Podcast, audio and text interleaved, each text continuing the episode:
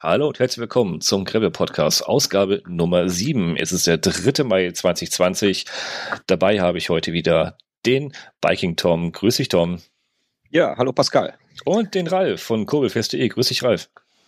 Hi, grüßt euch. Und ich bin Pascal von gravelnews.de und jede Menge Zuhörer mit dabei.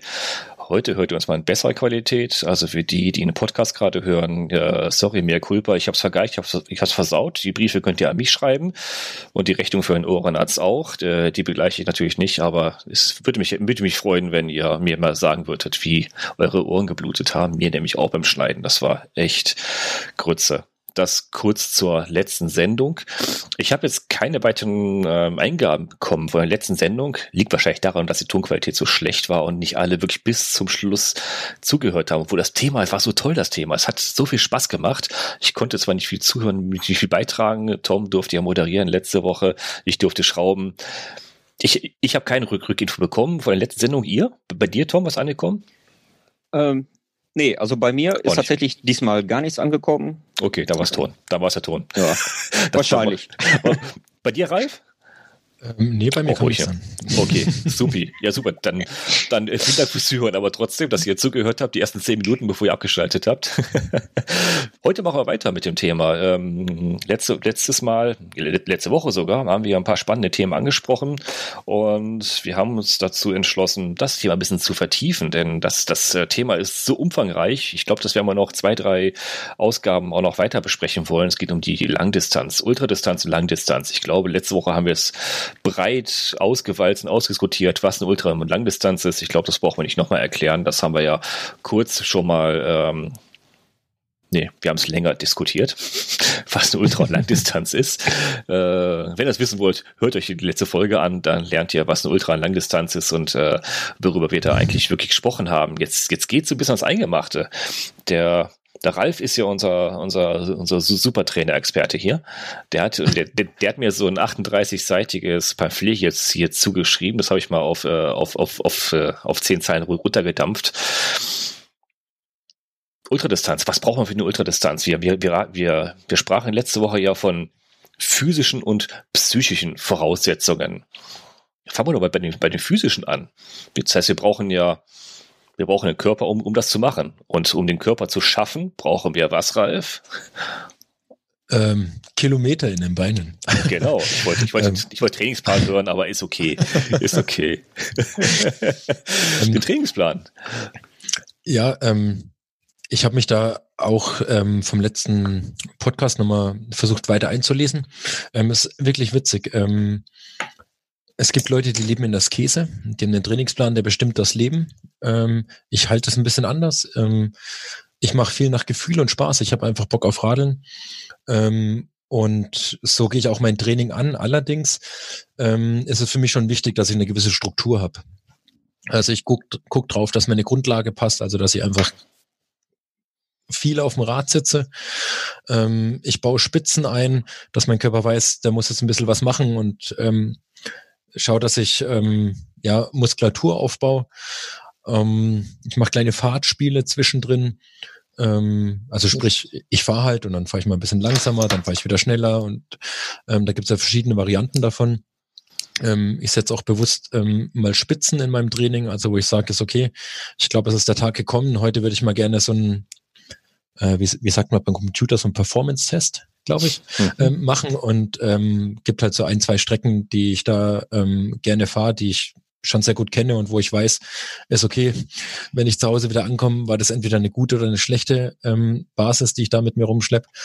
Ähm, und ich kümmere mich natürlich auch um Rumpf- und Stützmuskulatur, weil die lange Zeit auf dem Rad ähm, brauche ich natürlich ähm, auch eine starke Körpermitte, auf die ich zurückgreifen kann. Und ich liebe Dehnen und Mobility.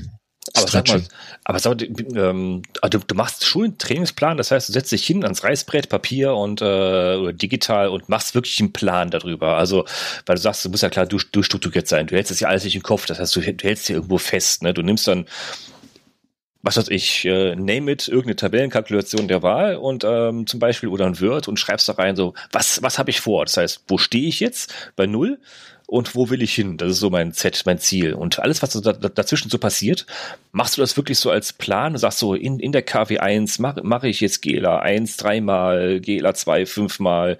Machst du das wirklich streng nach Plan nachher? Ähm, nicht mehr. Also ich äh, muss dazu kommen, ich komme aus dem Triathlon-Bereich und war da ziemlich lange sehr strikt mit Trainingsplan unterwegs, der extrem durchgetaktet war und nach dem habe ich mich gerichtet. Und ich habe irgendwann nach einem gewissen Wettkampf gemerkt, ich verliere die Lust und die Laune dabei. Ähm, ich habe natürlich eine Basis, auf die ich zurückgreifen kann vom Wissen her. Also wie muss ich mein Training strukturieren, dass es mich irgendwo weiterbringt und ähm, das ist für, für mich so ein Baukasten, aus dem ich immer rausschöpfen kann. Aber ich habe keinen Plan, wo drauf steht, am Montag mache ich Grundlage, am Dienstag mache ich Intervalle, am Mittwoch mache ich Stabi und Kraft, sondern ich gucke wirklich, auf was ich gerade Lust habe. Ähm, man muss dazu sagen, ich, ich pendel so gut es geht fast jeden Tag. Ähm, und ähm, alles, was vom Pendeln weg die längeren Fahrten sind, da schaue ich einfach, wenns Wetter jetzt gut mitspielt, dann mache ich auch schon mal einen 100er, 200er, 300er Block ähm, also Kilometer. Und ähm, ansonsten reicht's mir auch, wenn ich mit meinem mit meinem Kleinen, der ist jetzt auch schon mittlerweile ganz fit, einfach mal wirklich Trails fahre und mich zwar auf dem Rad bewege, aber nicht für die Langstrecke trainiere, sondern koordinativ dadurch was mache. Ähm, und habe ja keine keinen festgeschriebenen Plan, aber ich habe eine Struktur, die dahinter ist, ja. Das heißt, du hast ein großes Ganzes so im Kopf und sagst so, da will ich eigentlich hin und du hältst, du hältst es, du, du verlierst es einfach nicht aus den Augen, das Ziel. Also, um, um es klar zu sagen, du bist keiner, der jetzt so Checkliste hat, okay, heute habe ich geplant, GLA 1, ich habe GLA 1 gemacht, äh, fertig, geh weiter zum nächsten Punkt. Du, du, hast einfach das große Ziel im Auge und sagst, okay, ich trainiere nach Gefühl und Spaß und äh, für mich mache ich jetzt Grundlage ist wichtig, pendeln, viel pendeln, das ist ja viel Grundlagentraining ist dabei, klar, da kannst du auch auspowern, aber du machst einen Plan für dich in deinem Kopf noch, noch im Großen und Ganzen und machst nicht äh, wirklich nach, nach Zeile, Zeile, Häkchen ran, Häkchen ran, Häkchen ran, habe ich erledigt, habe ich erledigt. Genau, also das, ähm, das eine, wo ich gern drauf zu sprechen kommen würde, ist Pendeln. Ähm, Pendeln ist cool, aber Pendeln ist bei mir kein Training an sich. Also mhm. meine Pendelstrecke ist einfach zu kurz, mhm. als dass ich sagen könnte, das wäre jetzt ein realistisches Trainings, äh, eine, eine realistische Trainingseinheit, sondern da geht es mir mehr darum, dass ich halt ähm, Sommer, Sonne, Regen, Nebel, Schnee, Wind, ähm, das habe ich durchs tägliche Pendeln und es sind einfach keine, es gibt kaum Wetterbedingungen, die ich nicht kenne und die mich jetzt irgendwie verzweifeln lassen, sondern ich weiß, was ich machen muss, weil ich es jeden Tag erfahre, im wahrsten Sinne des Wortes. Ähm, und was die Ziele angeht, die müssen halt für mich wirklich realistisch sein. Also ähm, mit dem einen oder anderen habe ich mich auch schon mal über das Transcontinental unterhalten.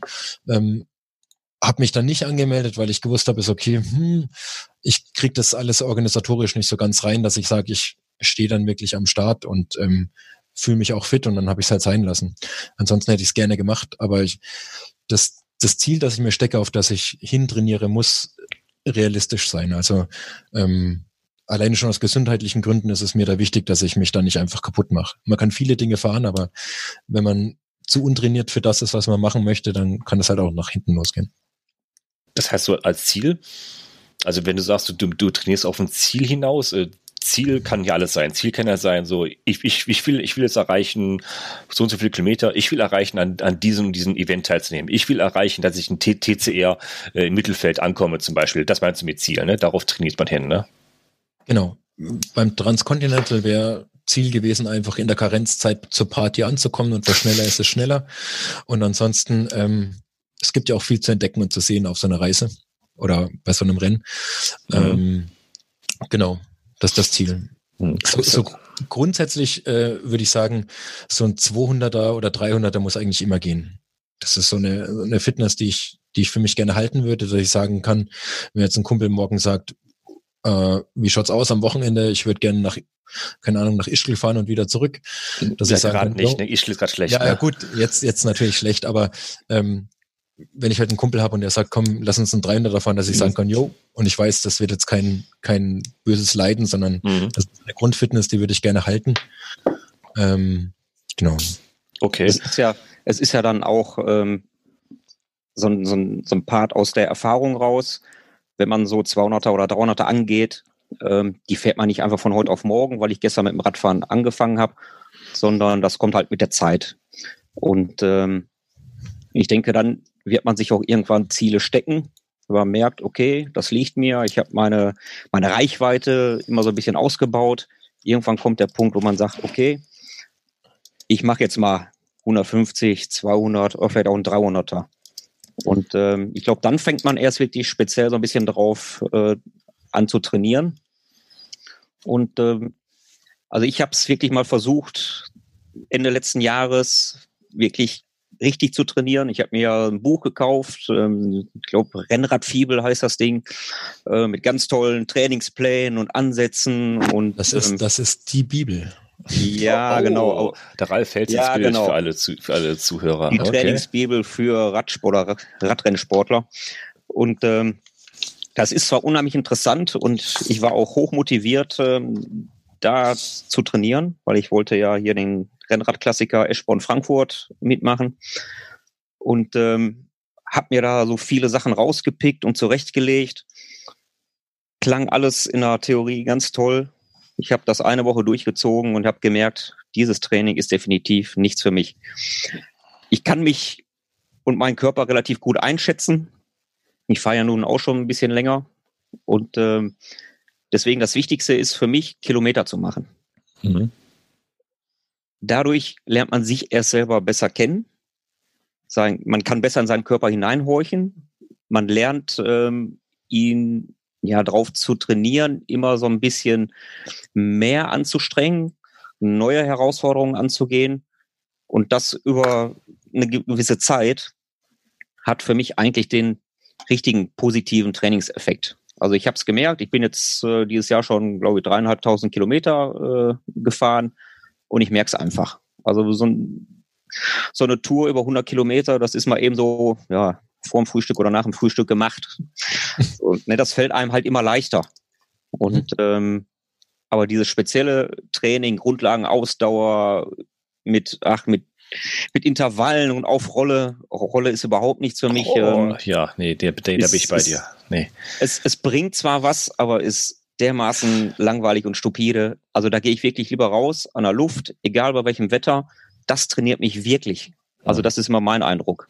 Also, ich, also ich frage mich ja wirklich, ne? Also äh, um es um es zu vervollständigen, also nochmal aufzunehmen, das Thema, es gibt ja, es gibt ja Menschen, die so einen wirklichen Trainingsplan erstellen. Deswegen habe ich ja, habe ich ja gefragt, aber an Ralf, also die wirklich Zeile für Zeile äh, sagen, so, also an jeden, jeder Tag durchgeplant ist, so an dem Tag muss ich das machen, an dem Tag muss ich das machen. Das ist doch überhaupt gar nicht kompatibel für die, ich sag für die meisten Arbeitnehmer, oder? Ähm, ich glaube, also das ist das, was ich versucht habe eigentlich zu sagen vorhin. Ähm, man, man muss sich entscheiden, welchen Weg man gehen möchte, wenn man auf die Langdistanz geht. Ähm, das Buch, ähm, wo wir gerade angesprochen haben, die Trainingsbibel für Radsportler von Joe Friel, ist, ist für mich wirklich eine Bibel. Also ähm, und es ist total egal, ob ich ähm, explizit nach einem richtig krassen Trainingsplan trainiere oder ob ich nach Lust und Laune trainiere mit einem mit einer gewissen Struktur. Aber da steht unglaublich viel drin ähm, an Wissen, wie man an bestimmte Sachen rangeht und ähm, um für sich selber einfach so einen Weg zu finden. Alleine dafür empfehle ich dieses Buch eigentlich schon wirklich. Ähm, und wenn ich jetzt zum Beispiel ähm, sage, ich möchte fahren die Bikepacking Trans Germany jetzt als Beispiel mhm. und ich will unter den Top 3 ankommen, dann glaube ich, sollte man sich schon über wirklich ein strukturiertes Training, auch mit dem Trainingsplan, Gedanken machen ähm, und dann ist man relativ schnell halt in einem Bereich drin, wo das Training sehr akribisch wird, ähm, wo man dem, dem Plan immer wieder anpasst, weil man zum Beispiel ähm, einen Leistungstest macht und den macht man dann ja auch regelmäßig, weil man möchte ja wissen, wie, mein, wie sein Körper sich verändert. Und das war mir vom Triathlon halt bekannt und das wollte ich in dem Bereich, wo ich auf der Langstrecke war, nicht mehr. Das war mir einfach zu aufwendig. Es hat für mich auch zu viel Zeit gekostet. Ich wollte mich auch nie oder ich habe zweimal die Erfahrung gemacht, mit einem mit einer Wattmessung zu fahren, aber das ist mir einfach zu viel Technik auch mittlerweile am Rad. Ähm, und ich ich mag dieses permanente Auswerten nicht. Ich bin auch bei Strava, aber ich habe bei Strava keine Ahnung. Ich, ich pendel ab und, also mein Pendeln habe ich ab und zu bei Strava mit drin, aber viele Fahrten, die ich mache, tue ich gar nicht mittracken. Das ist für mich ein Ballast, den ich mit mir rumschlepp. Ähm, bei Strava nicht mittracken, das heißt doch immer, ist es nicht getrackt, ist es bis nie gefahren, ne? Weißt du, ich, bin, ich bin's gefahren, ich habe es gespürt und dann bin ich es auch gefahren. Und das ob das, jetzt auf Stra ob das jetzt auf Strava draufsteht oder nicht, ist mir eigentlich wurscht. Weil das ist ja mehr so Gruppenzwang Strava, ne? Also, ne, es ist ja einfach zu zeigen, zu posen, ich bin so und so viele Kilometer gefahren, ich bin mhm. da wieder gefahren. Also, es, es nimmt manchmal seltsame Züge an Strava, aber das ist ein anderes Thema, ich schweife ab, sorry. Ich finde Stra Strava in der Trainingssteuerung teilweise durchaus sinnvoll. Mhm. Also es ist wirklich ein äh, in der Pro-Version ein wirklich cooles Tool. Ähm, für mich war Strava dann irgendwann problematisch, wenn ich lange Touren gefahren bin und mir die Segmente eingeblendet worden sind. Oh. Dann habe ich gemerkt, dass ich persönlich anfällig dafür bin, in dem Moment, wo dieses Segment aufploppt, dass ich halt dann mit Messer zwischen den Zähnen fahre.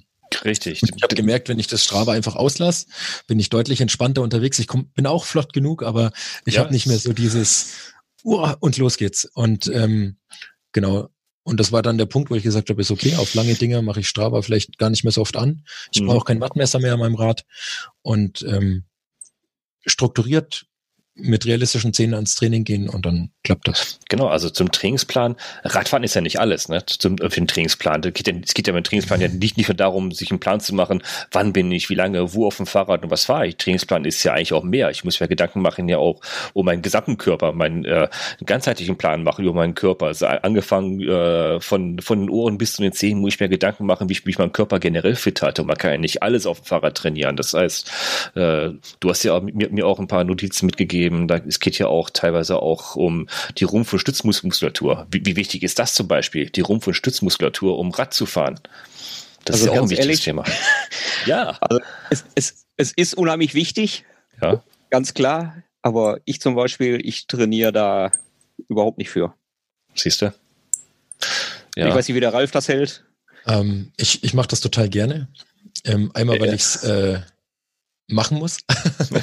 ähm, ich, ich, organ, ich organisiere da, wo ich arbeite, ähm, betriebliches Gesundheitsmanagement nebenbei und ähm, mache halt da allgemein viel Rumpfstabilisationsübungen. Ich bin aber auch beim Triathlon schon immer der Meinung gewesen, dass eine starke Körpermitte ähm, die Basis für die ganze Kraft ist, ähm, die ich auf dem Rad auch leisten möchte. Und ähm, von daher mache ich einfach viel. Ähm, das andere ist, ich halt unglaublich viel von denen und Mobility, also es, sich geschmeidig machen, sich beweglich machen. Ähm, weil ich gemerkt habe, wenn ich wirklich nur Rad fahre, ist die Belastung doch relativ einseitig. Ich meine, ich kann dagegen steuern, indem ich ab und zu mal ein bisschen laufen gehe. Ähm, aber denen und mobilisieren habe ich gemerkt, zusammen mit einer guten Regeneration, auch mal einen Tag oder zwei die Beine einfach hochlege und gar nichts mache, ähm, hat mich enorm weitergebracht, weil ich einfach das Gefühl habe, ich funktioniere besser. Mein, mein Körper spricht einfach besser auf das an, was ich will. Ja, das, die, die, die kann ich beipflichten. Ich bin aber e-, eher so zwischen euch, Tendenz äh, Tom. Äh, also ich weiß, ich, ich habe selber viel, äh, viel ähm, Training auch gemacht, nebenher noch. Ich war früher auch im Fitnessstudio, habe ein paar Dinge gemacht und jetzt hier vor, vor Ort zu Hause mache ich viel Bauchmuskeltraining mit, mit gewissen Geräten und äh, ich weiß, wenn ich das gemacht habe, geht es mir besser und ich bin leistungsfähiger und ich fühle mich auch besser körperlich. Ich bin aber zu faul, einfach dafür das auch noch zu machen. Ich habe eigentlich einfach keinen Bock da drauf. Und manchmal vergesse ich das und sehe, gucke in die Ecke, ach verdammt, da habe ich mal ein Trainingsgerät. Ich glaube, das müsste ich mal abstauben und wieder benutzen nach drei Wochen. Ja, ach komm, setz dich aufs Rad und geh in den Keller und schrauben. Und ehrlich, äh, ich ich weiß, es ist wichtig, weil ich es immer gemerkt habe, es ging mir einfach besser, wenn ich, wenn ich, wenn ich gestärkt äh, mich nochmal aufs Rad setze und nochmal andere Muskeln einfach mal beanspruche. Wenn man dann halt, wenn man halt merkt, dass die Muskeln beansprucht worden sind durch Muskelkater, merkt man, oh, da ist ja doch was da, was aktiviert werden kann, was auf dem Fahrrad einfach nicht da ist. Also da habe ich gemerkt, eigentlich muss man es machen, aber ehrlich, ich mach's einfach nicht. Ich bin zu faul. Ja, also, also ich habe es auch mal ähm, ein Jahr lang gemacht, Rückenschule, also mhm. Physiotherapie mhm. habe ich gemacht und ähm, jede Woche ging es da zur Sache. War auch eine ganz tolle Erfahrung und man lernt wirklich ähm, so Muskelgegenden kennen, die man eigentlich gar nicht so auf dem Schirm hatte. Und mit Strecken und Dehnen war das schon eine tolle Sache, muss ich sagen. Also das hat mir auch viel gebracht. Aber wenn man dann aufhört, vernachlässigt man das ganz schnell.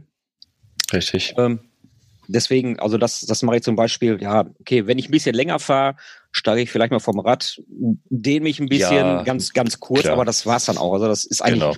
nicht relevant. Naja, und ähm, also was ich ganz spannend fand, wenn wir nochmal auf dieses Buch zurückkommen, ähm, das Thema Regeneration. Und da habe ich gemerkt, das ist viel mehr als einfach nur mal, ja, Füße hoch und gut ist. Da gehört tatsächlich viel Schlaf zu.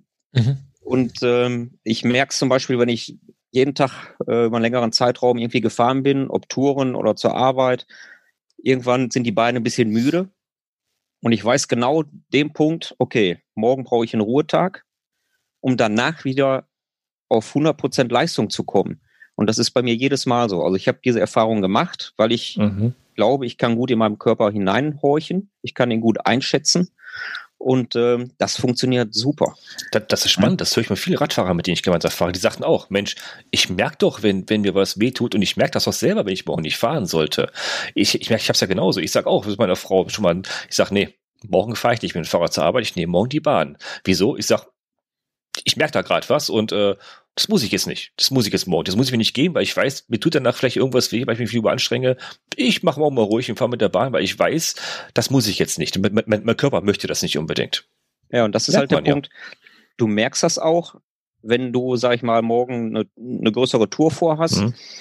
und du kommst aber aus irgendwelchen Umständen nur auf wenig Schlaf. Du kannst mhm. vielleicht nur vier, fünf Stunden schlafen.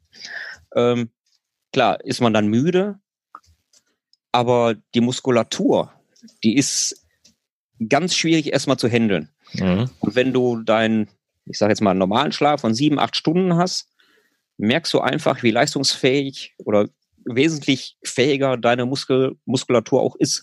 Und das finde ich dann ganz spannend. Also wenn man das wirklich mal bewusst beobachtet, was es da für Unterschiede gibt, ähm, also das, das fand ich halt das spannende Thema, Regeneration. Das wird vielleicht von manchen total unterschätzt. Und das ist so wichtig, um solche Leistungen abzurufen. Dass, also für mich persönlich ist das wichtiger, als wenn ich mich jetzt hier dreimal im Kreis drehe und Arme hoch und ein bisschen dehnen. Ähm, ja. Also das ja. funktioniert ganz gut. Da bin ich bei dir. Ich finde es auch nett. Also ich, ich habe es auch früher gerne gemacht. Ich habe ich hab auch früher gearbeitet, Fuderal verarbeitet und äh, habe ich auch viel anderes Training gemacht. Das war echt enorm gut. Das hat mir verdammt viel geholfen. Aber heute komischerweise ist es mir wichtiger, so, wie Ralf sagte, einfach mal eine gewisse Grundfitness zu haben, die ich mir in, über die Jahre angeeignet habe und aus dem Stand heraus 200 vielleicht fahren können. 300er würde ich jetzt nicht sagen. Das ist, so, so, so eine Grundfitness habe ich noch nicht wirklich aufgebaut, aber aus dem Stand heraus, ja, kann man da schon, kann man das schon machen. Sowas sollte man haben. Was will man denn so ein, so ein, ähm, jetzt so den, den geneigten, interessierten Anfänger jetzt äh, so an die Hand geben, wenn er sagt, so, jetzt habe ich einen Trainingsplan, jetzt bin ich immer nicht schlauer. Wie, wie fange ich jetzt an? Ich ich, ich habe ja ein Rad gekauft, ich war jetzt bei Hersteller X, ich war bei Versandhaus Y, habe mir da was gekauft, mein Bike steht hier, ich brauche einen Trainingsplan. Ich will, nächstes Jahr will ich die Bikepacking Schwanz Germany, will ich unter die ersten zehn kommen. Ganz ehrlich, einfach immer nur so ein bisschen seine Kilometerleistung erhöhen. Wenn man sagt, nächstes Jahr habe ich ein Ziel, dann fängt man meiner Meinung nach an, langsam 30, 40 Kilometer zu fahren, wenn man so ganz frisch ist. Und äh, so ein bisschen, wie gesagt, in seinen Körper hineinhorchen und das peu à peu einfach steigern. Das ist am Anfang wahrscheinlich das Sinnvollste. Ähm, ich denke mal, der Ralf ist auch so der Meinung. Könnte ich mir vorstellen.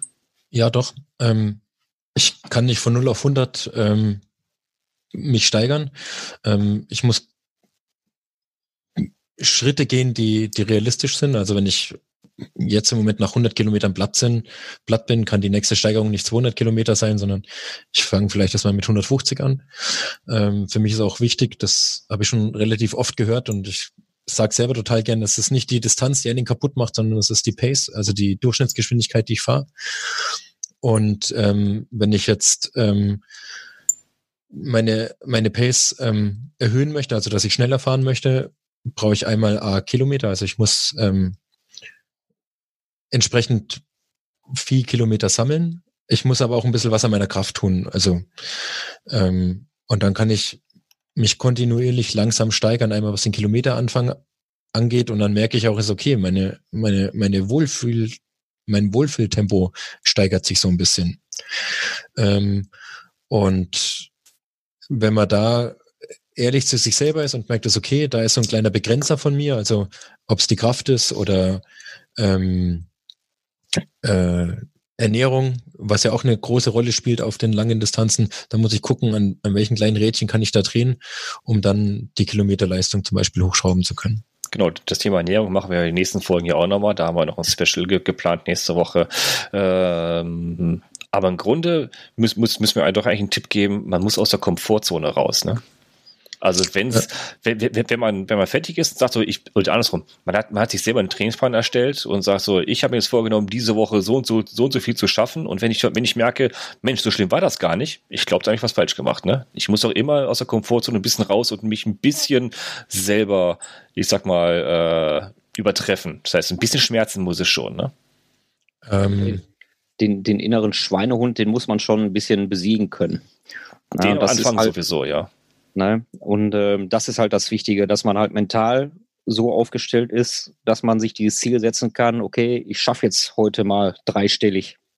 Ne, nachdem ich jetzt vielleicht zwei Monate so ein bisschen mit 60, 70 äh, Kilometern angefangen habe. Ähm, aber du hast recht, also man muss raus aus dieser Wohlfühl-Oase mhm. und äh, man muss immer wieder die Grenze ein bisschen verschieben. Und äh, das ist ganz wichtig. Es muss schon schmerzen, ja. Ja. Schmerzen in Anführungszeichen. Wenn, wenn ich richtig derbe ja, Schmerzen habe, dann habe ich ja, vielleicht was falsch nein, gemacht. Nee, das richtig, aber mit, mit, Schmerzen eher, dass man sagt, oh verdammt, ja. ah, die Beine, die ich merke, lang sind die Beine, dann weiß man, ich habe es richtig gemacht. Ne? Also die Beine dürfen nicht versagen, die dürfen nicht wegknicken, aber man muss schon sagen, oh, man merkt schon die Beine ein bisschen, die, die Muskeln fangen langsam an zu brennen, dann hat man also eigentlich richtig gemacht, dass man es mal eigentlich mal beansprucht und mal ein bisschen fordert, die Muskeln. Ja klar, wenn man sich steigern will, dann muss man, ähm, muss man seine Grenze kennen und diese Grenze kann man verschieben und verschieben kann ich es eigentlich nur, wenn ich mich wirklich fordere. Also es, wenn ich mich nicht anstrenge, dann ist es kein Training. Genau. Richtig. Au außer, außer ich fahre jetzt Grundlage. Das ist vielleicht was anderes. Aber, ja, okay, das ist dann das ähm, Blümchen pflücken, genau, ja. Genau, aber ähm, ansonsten von nichts kommt nichts und ähm, wenn ich stärker, schneller weiterfahren möchte, dann, dann zwickt schon ab und zu mal, wenn ich nach Hause komme, ja. Ja, ja. Ich glaube, ich glaube, das Thema Trainingsplan haben wir soweit. Ne? Also die Leute, glaube ich, wissen jetzt, äh, was, was wir damit meinten. Wir, wir meinen mit Trainingsplan, kann jeder für sich selber machen. Natürlich gibt es äh, Leute, wir haben letztens schon unseren äh, äh, alles beliebten Thorsten Frank erwähnt mit seinem Blog. Äh, mhm. Auch nochmal Grüße von hier. Natürlich, er, er wird widersprechen, weil er nimmt das nimmt er jeden Tag, glaube ich, auseinander, äh, auf Stundenbasis genau. äh, kann er machen, super, finde ich auch klasse, finde ich beneidenswert. Ich, ich könnte das nicht. Ich finde das toll. Das ist ein, ein, ein, ein, ein ähm, ja, ich sag mal, ein Ansatz, wie man damit umgeht. Aber ich glaube, ich bin da auch eher so dabei und sage so, ich habe mir ein grobes Ziel gesetzt und äh, so wie wir es besprochen haben, es muss ein bisschen wehtun, grobes Ziel einhalten und alles das dazwischen Grundlagentraining, ein bisschen Muskulaturtraining, wer mit dabei ist.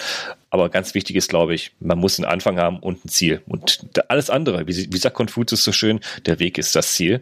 Wie es jeder für sich selber macht, das muss er selber entscheiden, glaube ich. Ne? Da kann man also ich persönlich, das ist meine persönliche äh, äh, Meinung, da könnt ihr mich jetzt ausschlagen. Ich glaube, so einen allgemeinen Trainingsplan für alle kann man, glaube ich, nicht erstellen. Das geht, glaube ich, nicht. Das passt nicht. Das passt Nein. nicht ins Privatleben hinein. Die einen haben Kinder zu betreuen, die anderen haben jetzt gerade auch zu Homeschooling zu betreiben. Ich glaube, da explodiert jeder Trainingsplan derzeit, den man sich gesetzt hat. Ich glaube, das passt auch nicht in jeden Beruf hinein. Das muss man wahrscheinlich eher machen, so wie es passt und wie man Lust und Laune hat. Und es muss Spaß machen, haben wir gesagt letztens noch, ne? Ganz wichtiges Thema. Sonst würde man das auch nicht machen. Genau. Und mit Spaß kommen wir nämlich zum nächsten Thema. Technik. Wir brauchen ja Material, auf, auf, dem wir, auf dem wir fahren und mit dem wir fahren. Und bei Ultra-, Ultra und Langdistanzen es soll es vielleicht auch Menschen geben, aber sollte man vielleicht sich nicht unbedingt mit einer Jogginghose oder Jeanshose und, und sein Sonntagshemd draufsetzen, um dann loszufahren. Ne? Ich glaube, da, da haben wir auch noch ein Thema, äh, über, über das wir reden können. Was brauche ich denn überhaupt für, für, für, für Klamotten? Was, was ziehe ich denn an? Also Dresscode, ne? Dresscode-mäßig, Style-Polizei. Was ziehe ich denn Schönes auf einer Ultradistanz eigentlich so an? Auf einer Langdistanz? Was brauche ich denn da zum Anziehen? Das muss schick aussehen? Muss das windschnittig sein? Oder was muss es eigentlich? Fangen wir oben an oder unten? Ah, fangen wir, fang, fang wir mal da an, wo es nicht so weh tut. Erstmal oben rum, ne? Helm. Und dann unten drunter. Okay. oh, unten, oh ja. Oh ja, unten, unten kann es wehtun, ja. Das, äh, ja, ich, da, da, da kommen wir auch noch drauf zu, ja. ja ähm, Ja, also für mich ist wichtig erstmal ein Helm. Ähm, wenn wir oben ganz anfangen. Oben. Okay, ganz Gut. oben. Okay. Genau. Ja. Ähm, klar, auch da scheiden sich die Geister. Der eine fährt gerne ohne, der eine fährt andere, der andere mit. Ähm, ich habe gern ähm, entweder so ein Bandana oder halt ein Cycle Cap unten drunter, weil ich es nicht so mag, wenn mir der Schweiß in die Augen läuft. Oh ja. Ähm, genau. Wenn es ein bisschen kühler ist, habe ich ein Bufftuch, entweder direkt ähm, am Hals oder ich habe es irgendwo mit dabei. Ähm, das ist was, was ich auf jeder Tour mit dabei habe, egal ob wir 30 Grad haben oder nicht. Ähm, mhm. Buff ist immer irgendwo mit dabei. Ja. Ähm, und dann, wenn wir beim Oberkörper sind, ähm, ein wirklich gut funktionierendes sportliches Unterhemd ist Gold wert. Ach, ach wir sind noch, ähm. da waren wir gerade ein bisschen zu schnell gerade. Mensch, oben, ja. oben, oben gibt es noch was, was man auch so abdecken könnte, wo man aufpassen müsste. Brille. Richtig. Brille. Ich bin Brillenträger. Zum Beispiel. Die Brille. Ja, ja, also, also gerade so ab 50 km/h tun Fliegen im Auge echt weh, ne? Ja, ist fies. ja, das ist so, als ob einer mit Erb, ja, definitiv. Also ja, ohne Brille geht gar nicht. Ja. Also jeder, der schon einmal ohne gefahren ist, ähm, der wird garantiert schon irgendwas ins Auge bekommen haben. Und wenn da so eine kleine Fliege und vielleicht auch mal eine Hummel so auf die Backe knallt, das, ist, als ob einer so mit Erbsen auf dich schießt, mhm. ähm, ist äußerst unangenehm. Böse und, Ende, ne? Also ohne Brille geht gar nicht. Da fahre ich lieber nochmal zehn Kilometer nach Hause, ähm, bevor ich dann noch weiter ohne Brille fahre. Ja, ganz, ah, ganz ich, wichtig. Ich, ich, ich höre ich hör schon Erfahrung raus, okay. ja, ich habe schon ein paar Einschläge hinter mir. Siehst ja, ja, das kann echt wehtun, ne? Siehst ja, du? Ja. Nicht vergessen, die Brille, also, ne, die gehen auf Wunsch, also es muss ja nicht unbedingt eine Brille sein mit Sehstärke, wenn man keine braucht, aber auch die, die keine Brille brauchen, ist ratsam, vielleicht nochmal eine Brille zu tragen beim Radfahren, ne? Ja, auf jeden Fall. Ähm, aber ja, in, in Helm, klar, ist Geschmackssache, äh, aber ehrlich, ich habe auch lieber ein Helm dabei. Ich habe lieber ein Helm drauf. Ja, Helm, ich, Buff, Brille. Ich, ich, ich, muss aber zu meinen, äh, dazu auch sagen, ich bin äh, bei der, äh, wie hieß das Ding gleich? Bei der Kollektiv die jetzt noch mhm. war, kurz bevor das hier mit Corona losging, bin ich das erste Mal zwei Tage ohne Helm gefahren und es war auch schön. Das ist toll, das macht richtig also, Spaß, ja. ja. Das ist, äh, das, das war für mich eine neue Erfahrung, aber auf langen Sachen habe ich mir halt gerne an. Aber das ist, ja. äh, das, das ja. soll ja und darf auch jeder selber entscheiden. Ist eine, Kopf, ist eine Kopfsache. Also in Holland fahre ich auch ohne Helm, weil da ist die Infrastruktur darauf ausgerichtet, da ziehe ich den Helm auch aus. Klar, da weiß ich, die, die fahren nicht recht über den Haufen wie in Deutschland. Also ich persönlich habe in Deutschland eher, eher Bedenken, dass wir andere über den Haufen fahren und äh, mich da, mich da auf die Motorhaube nehmen, wie meine Kollegen können Köln dauernd äh, erleben, wenn die über den Haufen gefahren werden. Da habe ich doch gerne mal einen Helm mit dabei. Ein Helm mit Visier habe ich, habe ich gerade äh, im Chat gesehen, im Augenwinkel. Stimmt, anstatt eine Brille, Helm mit Visier. Auch ist Geschmackssache, ne? Style-Faktor. Style-Polizei. okay. Muss jeder für sich selber wissen, ja. Okay. Ja. Gut. Genau, sorry, gehen wir weiter. Wir waren beim, beim Unterhemd. Beim Unterhemd, genau. Genau. genau ich, ähm, ich habe gern Unterhemd drunter. Ähm, auch, außer es ist wirklich extrem heiß, dann habe ich es nicht an. Ansonsten habe ich es gerne drunter. Einmal, ähm, es gibt Unterhemden, die helfen sowohl beim Kühlen als auch beim Wärmen. Ähm, und ich stehe auf Zwiebel. Also, oh, das ähm, tränt immer so. Äh, äh, äh ja, wegen Geruch manchmal, ne? ähm, sprich, ich habe da oben drüber ähm, ein Trikot mhm. und dann habe ich halt, ähm, je nachdem, auf welche Tour ich gerne fahren möchte von der Länge und ähm, was die Wettervorhersage so grob sagt, ähm, ja, eine Weste mit dabei oder eine Jacke mit dabei oder vielleicht sogar beides, je nachdem. Ähm, wir haben uns ja, bevor wir jetzt live gegangen sind, schon ein bisschen unterhalten. Ich habe mhm. eigentlich fast immer eine Regenjacke mit dabei. Nicht unbedingt nur wegen Regen, sondern eine Regenjacke ist auch eine geile Isolationsschicht, wenn es auf einmal mal kühlt, äh, kälter wird. Ähm, genau. Okay, und was für ein Baselayer äh, wäre das dann, was du tragen würdest? Also Unterhemd als Baselayer? Äh, mhm. Es gibt ja langarmige, kurzarmige, es gibt, es gibt, so. es gibt Merino, es gibt wärmende, es gibt Sommer. Ich, ich, ich, also ich habe gerade so Modell 80er Jahre, Don Johnson hier, hier so ein, mit so Löchern hier, ne, so ein Ding, was man auch nur drunter trägt am liebsten für den Sommer. Da gibt es ja Unterschiede. Wenn es warm ist, habe ich, oder wenn, wenn wir wirklich von warmen Temperaturen sprechen, habe ich so ein kurzes Unterhemd ähm, mhm. ohne Ärmel. Mhm. Also so ein Trägerunterhemd. Ja. Ähm, das ist äh, tatsächlich, ich glaube, komplett, äh, ja, Plastik kann ich jetzt gerade nicht sagen, aber mhm. ähm, Funktionstextilien. Ansonsten habe ich immer Merino an. Ja. Also ich habe in dem Moment, wo es kälter draußen wird, ähm, trage ich kein normales Unterhemd, sondern ich habe ein langes Merino-Unterteil an, mhm. ähm, das wirklich schön lange Ärmel hat. Ähm, das habe ich zur Not auch, wenn ich penne, dann im Schlafsack noch mit an.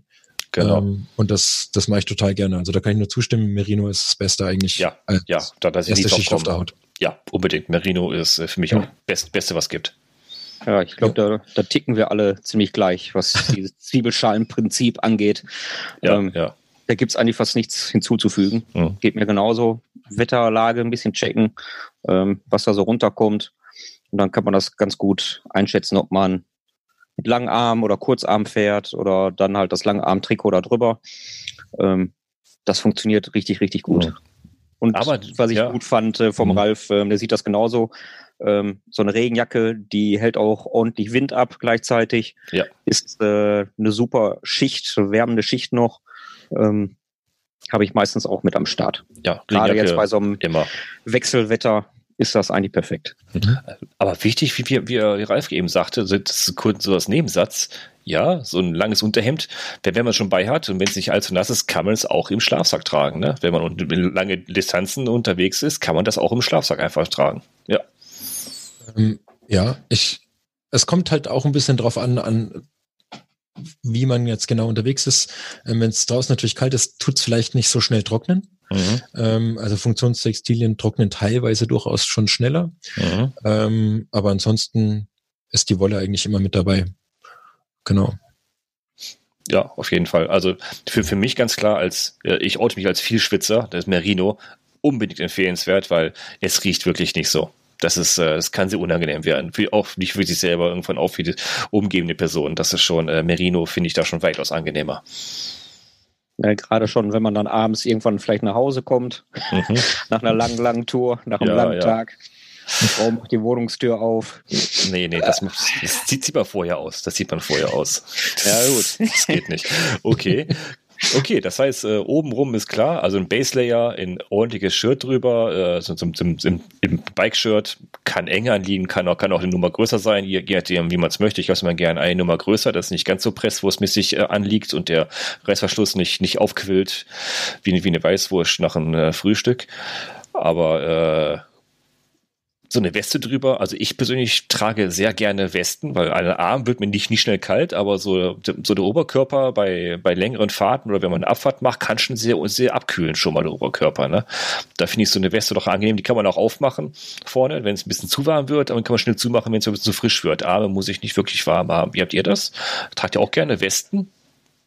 Also, ja, also eigentlich schon. Ja. Ähm, also mir ist immer wichtig, dass meine Nieren gut warm gehalten werden. Oh ja. Ähm, weil wenn die abkühlen, ähm, dann steigt äh, bzw. sinkt mein Leistungslevel. Mhm. Äh, nicht steigt, sinkt. Mhm. Und ähm, ich fühle mich unwohl dabei. Und äh, ja, gesund ist es ja eh nicht. Deswegen gucke ich immer, dass ähm, meine Nieren gut geschützt sind, dass sie warm gehalten werden. Und ähm, da ist so eine Weste eigentlich eine ganz schöne Sache. Ja, auf jeden Fall. Genau. Zwiebeln-Sportgewicht sehe ich sich gerade. Genau, so, da sind wir oben rum. Sind, sind wir jetzt soweit. Und der fließende Übergang von oben rum geht nach unten rum. Es gibt ja auch viele Radfahrhosen, viele tragen ja Bib-Shorts, also Trägershorts, die ja auch teilweise so als halbes Unterhemd durchgehen schon mal, je nachdem wie lang die sind. Ne? Je nachdem wie lang. Und äh, tragt ihr Bib-Shorts, also wirklich die Shorts enger liegend mit, mit den äh, Pampers-Einlagen, also hier äh, Chimpanese-Einlagen und ja, ne? Ja. Auf jeden. Fall, ne? Ja, also äh, ich, ich mag im Moment diese, gut, es ist gerade auch nicht so kalt draußen, ich mag diese Unterhosen mit äh, Polster. Mhm. Ähm, ansonsten habe ich auch ganz normal die Pip an. Mir ist es nur wichtig, dass mein Polster für die lange Strecke einfach dünn und hart ist. Ich mhm. mag kein Flauschepolster, das, wenn es schön voll Schweiß vollgezogen ist, irgendwelche Falten wirft und dann vielleicht scheuert, sondern ich mag ein hartes, ah. strammes Polster. Ah, Scheuern. Ja, das, da geht's jetzt unangenehm. Ja. Scheuern im unteren Bereich. Ich ja. glaube, da hat jeder ja. seine Erfahrung schon gemacht. Ja, also es, äh. es ist ja so eine Sache, ähm, was für eine Qualität du an so einem Sitzpolster hast. Also wenn du, wenn du guckst, wenn, wenn das Sitzpolster eingenäht ist und du hast die, die Fäden da ähm, sichtbar. Das sind meistens hauptsächlich die Stellen, die scheuern. Und ähm, deswegen gucke ich immer darauf, dass die Polster wirklich eingeklebt sind. Das mhm. ist schon ein himmelweiter Unterschied. Das merkt man einfach, weil diese, mhm. diese Fäden, die lösen sich natürlich irgendwann mit der Zeit ein bisschen auf. Und das ist dann der Punkt, wo es anfängt weh zu tun. Und äh, also immer schön auf geklebte Polster achten. Ganz toller Tipp. Ähm, erkennt man eigentlich immer, wenn man ähm, ja bei einem Radladen ist, was eine gute und was ähm, eine schlechte Radhose ist. Die guten sind zwar immer ein bisschen teurer, ist meistens leider so. Also vom Discounter mhm. kann ich definitiv nicht empfehlen. Also, also vom Aldi habe ich am Anfang auch mal getragen, wie, wie ich mal zehn Kilometer gefahren bin am Stück. Das war es auch dann. Ja. Aber man merkt den Unterschied. Es, es ist einfach Fall. so. Und wahrscheinlich, wo ähm, ja jetzt immer so ein, so ein ein kleiner Aufschrei aufgeht, äh, ist, also ich benutze tatsächlich Gesäßcreme auf langen hey, Strecken. Hey, danke, ich auch. Hey, ja. super, danke. Sehr schön, dass du aussagst. Du bist ich, nicht alleine, Tom. Du ja. bist nicht allein. Ja. Also, also beim ersten Mal, ich gebe es ja zu, ähm, da stehst du da, du stehst da mit der Paste und denkst dir, was macht nicht wahr, ne? Wo bin ich jetzt gelandet? Die Kinder hast, Punkt? Du grad, Kinder hast du gerade Stuben reingekriegt, jetzt fängst du wieder damit an, ne? Jetzt fange ich damit an. ja, also, ja, also, ehrlich, ja. Also ich, ich habe ich hab sowas auch geschenkt bekommen. So ich sage, ey, was soll ich denn damit bitte schön, ne? Und irgendwann habe ich gesagt, ach komm, guckt gerade keiner zu, probier's mal aus. Die erste Tube ist leer. Super. Ja, also lang, lang, also angestanzt, ne? Nur also. Da habe ich schon mehr weg. ja, okay. Ich habe letztes Jahr angefangen damit mal, ja, okay. weil vorher, ne, vorher brauchte es nie. Ich war ja perfekt eingekleidet, hat ja alles gepasst. Der Sattel war ja perfekt ausgemessen, ne? Weil da brauchst du ja eigentlich auch kein Sitzpolster, sagen ja manche Leute. Nee, Scherz beiseite. Ich habe es ich hab's einfach verdrängt bis dahin. Ich habe gesagt, nee, komm, ich brauch's nicht. Dann habe ich es mal probiert. Ja, super. Doch. Also man, man schwitzt ja im Schritt. Ist, ist ja so. nun mal Fakt. So, und ähm, das, was dann scheuert, das ähm, ist nicht unbedingt der Stoff, der da verarbeitet wurde mhm. in der Hose, sondern es sind diese ganz feinen Salzkristalle. Ja. Die scheuern dir die Haut wund. Und wer sich jemals schon mal so ein Wolf, das heißt ja so ein Wolf gefahren Richtig. hat, oh, ähm, ja. der wird ich, dankbar sein, wenn er beim nächsten Mal solche Gesäßcreme benutzt. Naja, also oh. schön die Polster einschmieren. Äh, das ich habe eine Woche pausieren dürfen. Das war schon sehr unangenehm. Sehr unangenehm. Wenn man so nach einer langen Radtour sich unter die Dusche stellt, auf einmal dann ne, schreiend an die Decke springt, sagt, alles klar, gut, ich mache mal eine Woche Pause. Ne? Eine Woche Training wieder für den Allerwertesten. Richtig. Das, das, genau. Das kann, also, also egal, ich, also Frauen und Männer, ich glaube, ich weiß, sind beide betroffen davon. Also es geht nichts um, klar, der gute Sattel, der, das ist ja das A und O, davon gehen wir einfach aus. Klar, es gibt viele, die sagen, ich brauche ich brauch keine Radfachhose, ich brauche keinen Sitzpolster, ich habe einen guten Sattel. Ja, mag sein, aber ehrlich, ähm, ich kenne vielleicht zwei, die sind im Leben noch nie eine ein Polster in ihre Hose gefahren und die fahren auch hier 300er. Können sie, kann sein, ist, ne? Die gibt's. Wieso nicht? Die gibt's. Klar, gibt's überall, aber ehrlich, ich kann das nicht und ich sage klar, Sattel muss stimmen, die Hose muss passen, die darf nicht zu groß, nicht zu klein sein, zu groß für Falten, zu klein äh, engt dir ein paar Sachen ein, engt dir ein paar Gefäße ein, kann genauso unangenehm werden natürlich und Gesäßcreme, ja. Das finde ich ja. auf Ultra, also wir reden ja gerade über Ultradistanz, ne? Wir reden, reden ja nicht über, ich fahre mal eben zur IC und machen wir da eine gut riechende Gesäßcreme drauf, sondern wir reden ja über Ultradistanzen. Da finde ich das für mich unerlässlich. Ja, für mich persönlich wie wir gerade hier im, im Chat äh, lesen können, ja. ähm, mit ja. Polster und ohne Unterhose. Also ja. Unterhose noch dazwischen schalten. Also ist ein absolutes No-Go. Weil da braucht man auch keine Gesäßcreme mehr, da steuert man sich sowieso alles wund, was man hat. also, äh, ne? also ich brauche auch keine Gesäßcreme, wenn ich hier 30, 40 Kilometer fahre. Also ne, davon reden wir nicht. Aber wie du schon sagst, auf langer Distanz, es ist Gold wert. Ja, ja, also. Man muss sich nur einmal überwinden.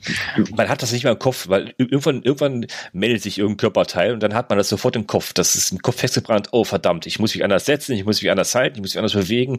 Du hast den Kopf einfach freier, wenn, weil, weil du die Sorgen dann nicht hast. Dann bist ja. du halt eingeschmiert Ja, und dann ist es halt so. Dann, dann musst du halt ja, am Abend die Hose auswaschen oder äh, nochmal sauer machen mit, mit, mit Feuchttüchern und äh, bisschen sauer machen. Dann ist es halt so. Aber ehrlich, du hast den Kopf freier. Das finde ich jetzt. Also, Weniger ja, Schmerzen, mehr Fun. Genau, und ich sehe eben, der, der Chat geht, geht genauso ab wie Facebook, äh, weil ehrlich, da, da teilen sich wirklich die, ne, das, das ist, äh, da hat jeder seine eigene Vorlieben. Aber ich merke schon, wir, wir drei sind da relativ, ja. Was ich, was ich aber auch noch gemerkt habe, ja, okay. ähm, die, die Unterhose, oder was heißt die Unterhose, die, die Radhose mit Polster, ähm, funktioniert mit meinem Sattel, den ich habe, perfekt. Wenn ich jetzt mit dem Sattel von meiner Frau fahre, der die gleiche Breite hat. Also wir haben da echt Glück. Ähm, da funktioniert es nicht mehr.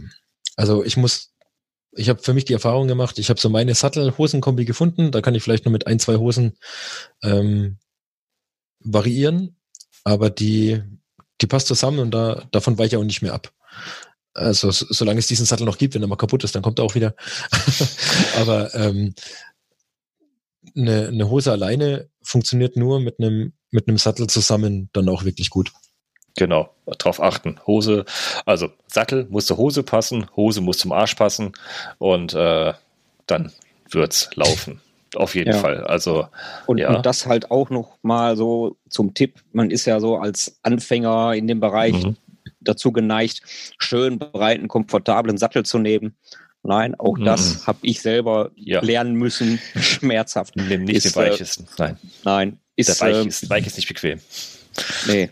Und ist halt, ähm, ja, die Wirkung, ähm, die wird ins Gegenteil verkehrt. Ja. Ähm, also lieber schmal, wieder weniger Reibung. Auf also weniger Fall. Schmerzen, mehr Fun. So, ja. dann, dann machen wir einen kurzen Abstecher von, ja, wir sind ja so in der Region angekommen, wo auch die Hände so baumeln, so, wenn man so runter, runterfallen lässt vom Körper. Also, was trägt man in den Händen bei Ultradistanzen, Langdistanzen? Fährt man Rad, Rad, äh, Radhandschuhe oder keine Radhandschuhe? Boah, da bin ich ein ganz schlechtes Beispiel. Ich trage immer Handschuhe und immer lang, aber das ist so ein, okay. Ja, das ist so ein Spleen, den kriege ich nicht Mountainbiker. Okay, du bist Mountainbiker. da bin ich kein Vorbild, ja. Gut, ich okay. habe dicke und dünne, aber. Ja, ähm, okay. Ja. okay. Nee, also ich habe ähm, ja im Winter halt lang, klar. klar. Und äh, sobald die Temperaturen ein bisschen über dem Gefrierpunkt drüber sind, habe ich halt die ganz normalen kurzfingerigen Handschuhe. Also habe ich das auch immer getragen. Habe ich auch immer getragen. Also ja, also Pro finde ich jetzt im Sommer die kurz, die kurzen Radhandschuhe für mich pro. Es ist ein bisschen gepolstert, ja, es ist schön. Man, man klar, wenn, wenn, man am Lenker ein bisschen umfasst, dann hat man die, diese Vibration, das entspannt ein bisschen, das entspannt den Nacken aus ein bisschen, weil man ein bisschen Polsterung hat. Ich habe ja sogar extra welche mit besonderer Polsterung gekauft, die waren auch nicht gar, gar so günstig, fand ich super toll ein Pro. Das zweite Pro ist, wenn man mal stürzen sollte, was ja schon mal passieren kann, hat man nicht die Hand komplett aufgerissen sofort, sondern hat ein bisschen äh, ne, Handschuh dazwischen noch, was ein bisschen abfedert, ist auch toll. Was für mich absolut negativ ist, Style-Polizei. Ich habe letztes Jahr ist mir aufgefallen, weiße Hände. ich sag, wie sehe ich denn aus? Ich, ich sag, wie sehe ich denn aus? Ne? Kurzes T-Shirt im Sommer und dann noch weiße Hände gehabt. Klar, du, du hast ja Tanline von der Uhr, ich habe von meinem Ticker hier. Und dann ich sage, wieso sind meine Hände denn so hell? Und, und die Fingerspitzen so braun. Scheiße. Das ist doch kacke. da, da würde ich mal nachgucken. Und äh, solche Handschuhe habe ich nämlich. Die lassen das UV-Licht durch. Also ich habe das Problem nicht mehr. hm. Auch gepolstert? Die sind auch gepolstert. Ich glaube, von Röckel sind die, ja, meine ich. Ähm, ich trage nur Röckel, ähm, also ohne Werbung zu machen. Wir werden nicht gesponsert von ja, Röckel, aber ich trage äh, nur nee. Röckel, komischerweise. Also ich ich war irgendwann letztes oder vorletztes Jahr auf Versuche nach neuen Handschuhen, die anderen, die waren halt durch. Und dann war da irgendwie ein Zettel dran, ja, ähm, gegen halt hier diese Bräunungsstreifen ähm, und äh, UV-durchlässig. Okay. Ja, alles klar. Also seitdem, also die Hände sind in Ordnung, also die Beine da ist ein ordentlicher Cut zwischen weiß und braun. Ja, ja, das kennt man ja. Aber ehrlich, so die Hand weiß, das, das sieht so, das sieht spooky aus. Das war, habe ich gesagt, nee, Leute, ey, also, also ich, ich fahre jetzt wirklich im Sommer, auch wenn es schön ist, jetzt meistens so wirklich ohne Handschuhe. Ja, ist es doof. Wenn wenn es spitzig ist, rutscht man ein bisschen mehr, je nachdem, was für Lenkerband man hat. Also kein Frogtape oder sowas. Das ist schon ein bisschen rutschiger, auch ein Nachteil. Wenn man fällt, ist die Hand halt komplett kaputt, ne? Das ist halt so. Und wegen der Dämpfung. Äh, aber ehrlich, ich, ich, ich fand, das, das sah so blöd aus auf einmal. Ich so, wieso ist die Hand so weiß? äh, okay, aber guter Tipp mit UV-durchlässigen Stoff einfach mal, mal schauen. Ja, Handschuhe nur gegen Kälte und Nässe, ja. Aber ja. Hm. Ja, wie ja. gesagt, ich bin da auch kein gutes Beispiel, was die Handschuhe angeht. Ich, ich habe auch ziemlich oft Handschuhe, die keinerlei Polster haben, aber ich habe lieber einen geilen Griff. Oder ein gutes Lenkerband. Okay, festen Griff, ja, das ist wichtig, dass du nicht abrutscht halt, ne? Nee, ich meine, ähm, wenn ich jetzt mit dem Mountainbike eine, eine lange Distanz fahre, dann habe ich einen ja. Griff, der entsprechend ergonomisch ist und ach, ach den Griff, okay. da, wenn ich mit der wenn ich mit der Dropper fahre, dann wirklich entsprechend halt oder habe mein entsprechendes Lenkerband, wo mir die Dämpfung gibt, die ich brauche. Okay. Ja, ich bin ja vorher auch Mountainbike gefahren und äh, ich meine ersten Touren waren auch mit langen langen Handschuhen. Das ist äh, deswegen sage ich eh Mountainbiker. Also ich bin Mountainbike fahre ich auch nur mit langen Handschuhen, mit nichts anderem. Ich, ich, glaube, ich, ich, glaube, bei mir kommt das, das lange Handschuh-Ding auch nur deswegen, weil ich mal eine Tour hatte. Äh, da bin ich mit dem Kumpel auf eine große äh, Hütte hochgefahren. Das war arschkalt. Wir wollten oben einkehren. Die Hütte hatte zu, wir sind runter und die Hände waren so erfroren, dass ich oh, das hat so dermaßen wehgetan und seitdem bin ich unglaublich feinfühlig, was, was Kälte an den Händen angeht und deswegen sind die eingepackt. Ja, okay. Ja, also, also ja. ich, ich, ich, ich, habe letzten Winter einen Fehlkauf gemacht. Ich habe bei der Firma Röckel bin ich hängen geblieben und mit, den, mit denen fahre ich ja meistens immer den Handschuhen. Ich habe wieder einen Namen gesagt, verdammt, äh, mit einem Hersteller, mit R, wieder äh, gelandet und habe mir aus, aus Versehen Winterhandschuhe von denen gekauft, weil ich ja, pende ne, im Winter, da kann ich auch schon mal, schon mal äh, erheblich Minusgrade geben in den schwitze ich dummerweise richtig heftig. Die sind richtig heiße Dinge. Und dann fange ich an zu schwitzen. Und dann, dann wird es einfach kalt. Das war ein Fehlkauf. Also darf auch nicht zu warm sein, weil ich mag auch keine kalten Hände. Also ich bin auch derjenige, der, sobald es ein bisschen frischer wird, bin ich der Erste, der Handschuhe anhat von unserer Pendlergruppe. Die anderen sagen, ja, wieder mit den Handschuhen. Aber ich bin der Erste, der Handschuhe anhat, äh, weil ich auch ein bisschen, bisschen fröstel schon mal an den Fingern. Aber darf auch nicht zu warm sein. Dann fange ich auch wieder an zu schwitzen. Ja. Das, das ist auch blöd. Da, da habe ich auch ein cooles Erlebnis gehabt. Ich habe ähm, beim Pendeln dachte ich mir auch, Mensch, mit diesen dicken Winterhandschuhen ist irgendwie nicht so cool. Dann habe ich mir mal so Pugis, heißen die Pugis? gekauft, die wo du quasi über den Lenker drüber schiebst und dann mit dem Arm ja, quasi rein. Ja, ja, ja, dachte ja, mir, ist, die, die sollen ja mega cool und mega warm sein. Probiere ich die einfach mal aus ähm, und es war noch nie so kalt, dass ich sie gebraucht hätte.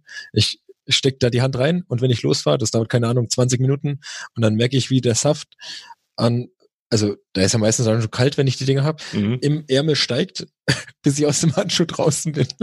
ich kann die Dinger nicht fahren, die sind einfach. Okay. Ich war noch nie in so einer Kälte, dass ich solche Pugis gebraucht hätte. Bekannter Fette von mir, der ist begeistert davon. Echt?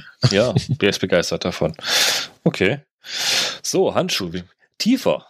Hose haben wir, Bipshort haben wir. Ähm, ich, hab gerne, ich bin absoluter ähm, äh, Becky-Fan. Ja. Also ich, hm. Style-Polizei, oui, oui. Aber mm. mir geht's mhm. auch wirklich drum, wenn es mal ein bisschen kälter ist, ähm, mag ich gerne noch eine Schicht drüber haben. Ja, Die Decke darf auch mega dünn sein, mhm. ähm, muss keine dicke sein. Ähm, und es gibt so, so Baggies, wenn ich jetzt nicht genau weiß, wie ist das Wetter, ähm, dann ist die hinten quasi wasserdicht und vorne ist die quasi nur ähm, ja, ein etwas dickerer Stoff, aber lässt halt Dampf durch und Schweiß und so weiter. Aber hinten ist der Hintern halt dicht, wenn Spritzwasser kommt. Mhm. Ein Baggy nochmal, okay. Ich kenne ich aus Mountainbike-Zeiten, habe ich am Anfang auch gemacht, habe ich jetzt auch darauf verzichtet, weil, weiß ich nicht, habe ich, hab ich keinen Gefallen mehr gefunden. Bei dir, Tom? ähm, ist situationsbedingt. Also ich bin okay. gestern noch ähm, eine Runde gefahren und hier war das Wetter halt so ein bisschen äh, Regen, Sonne, Regen, Sonne und ähm, da habe ich mir gedacht, weißt du was, ziehst du halt Baggy drüber.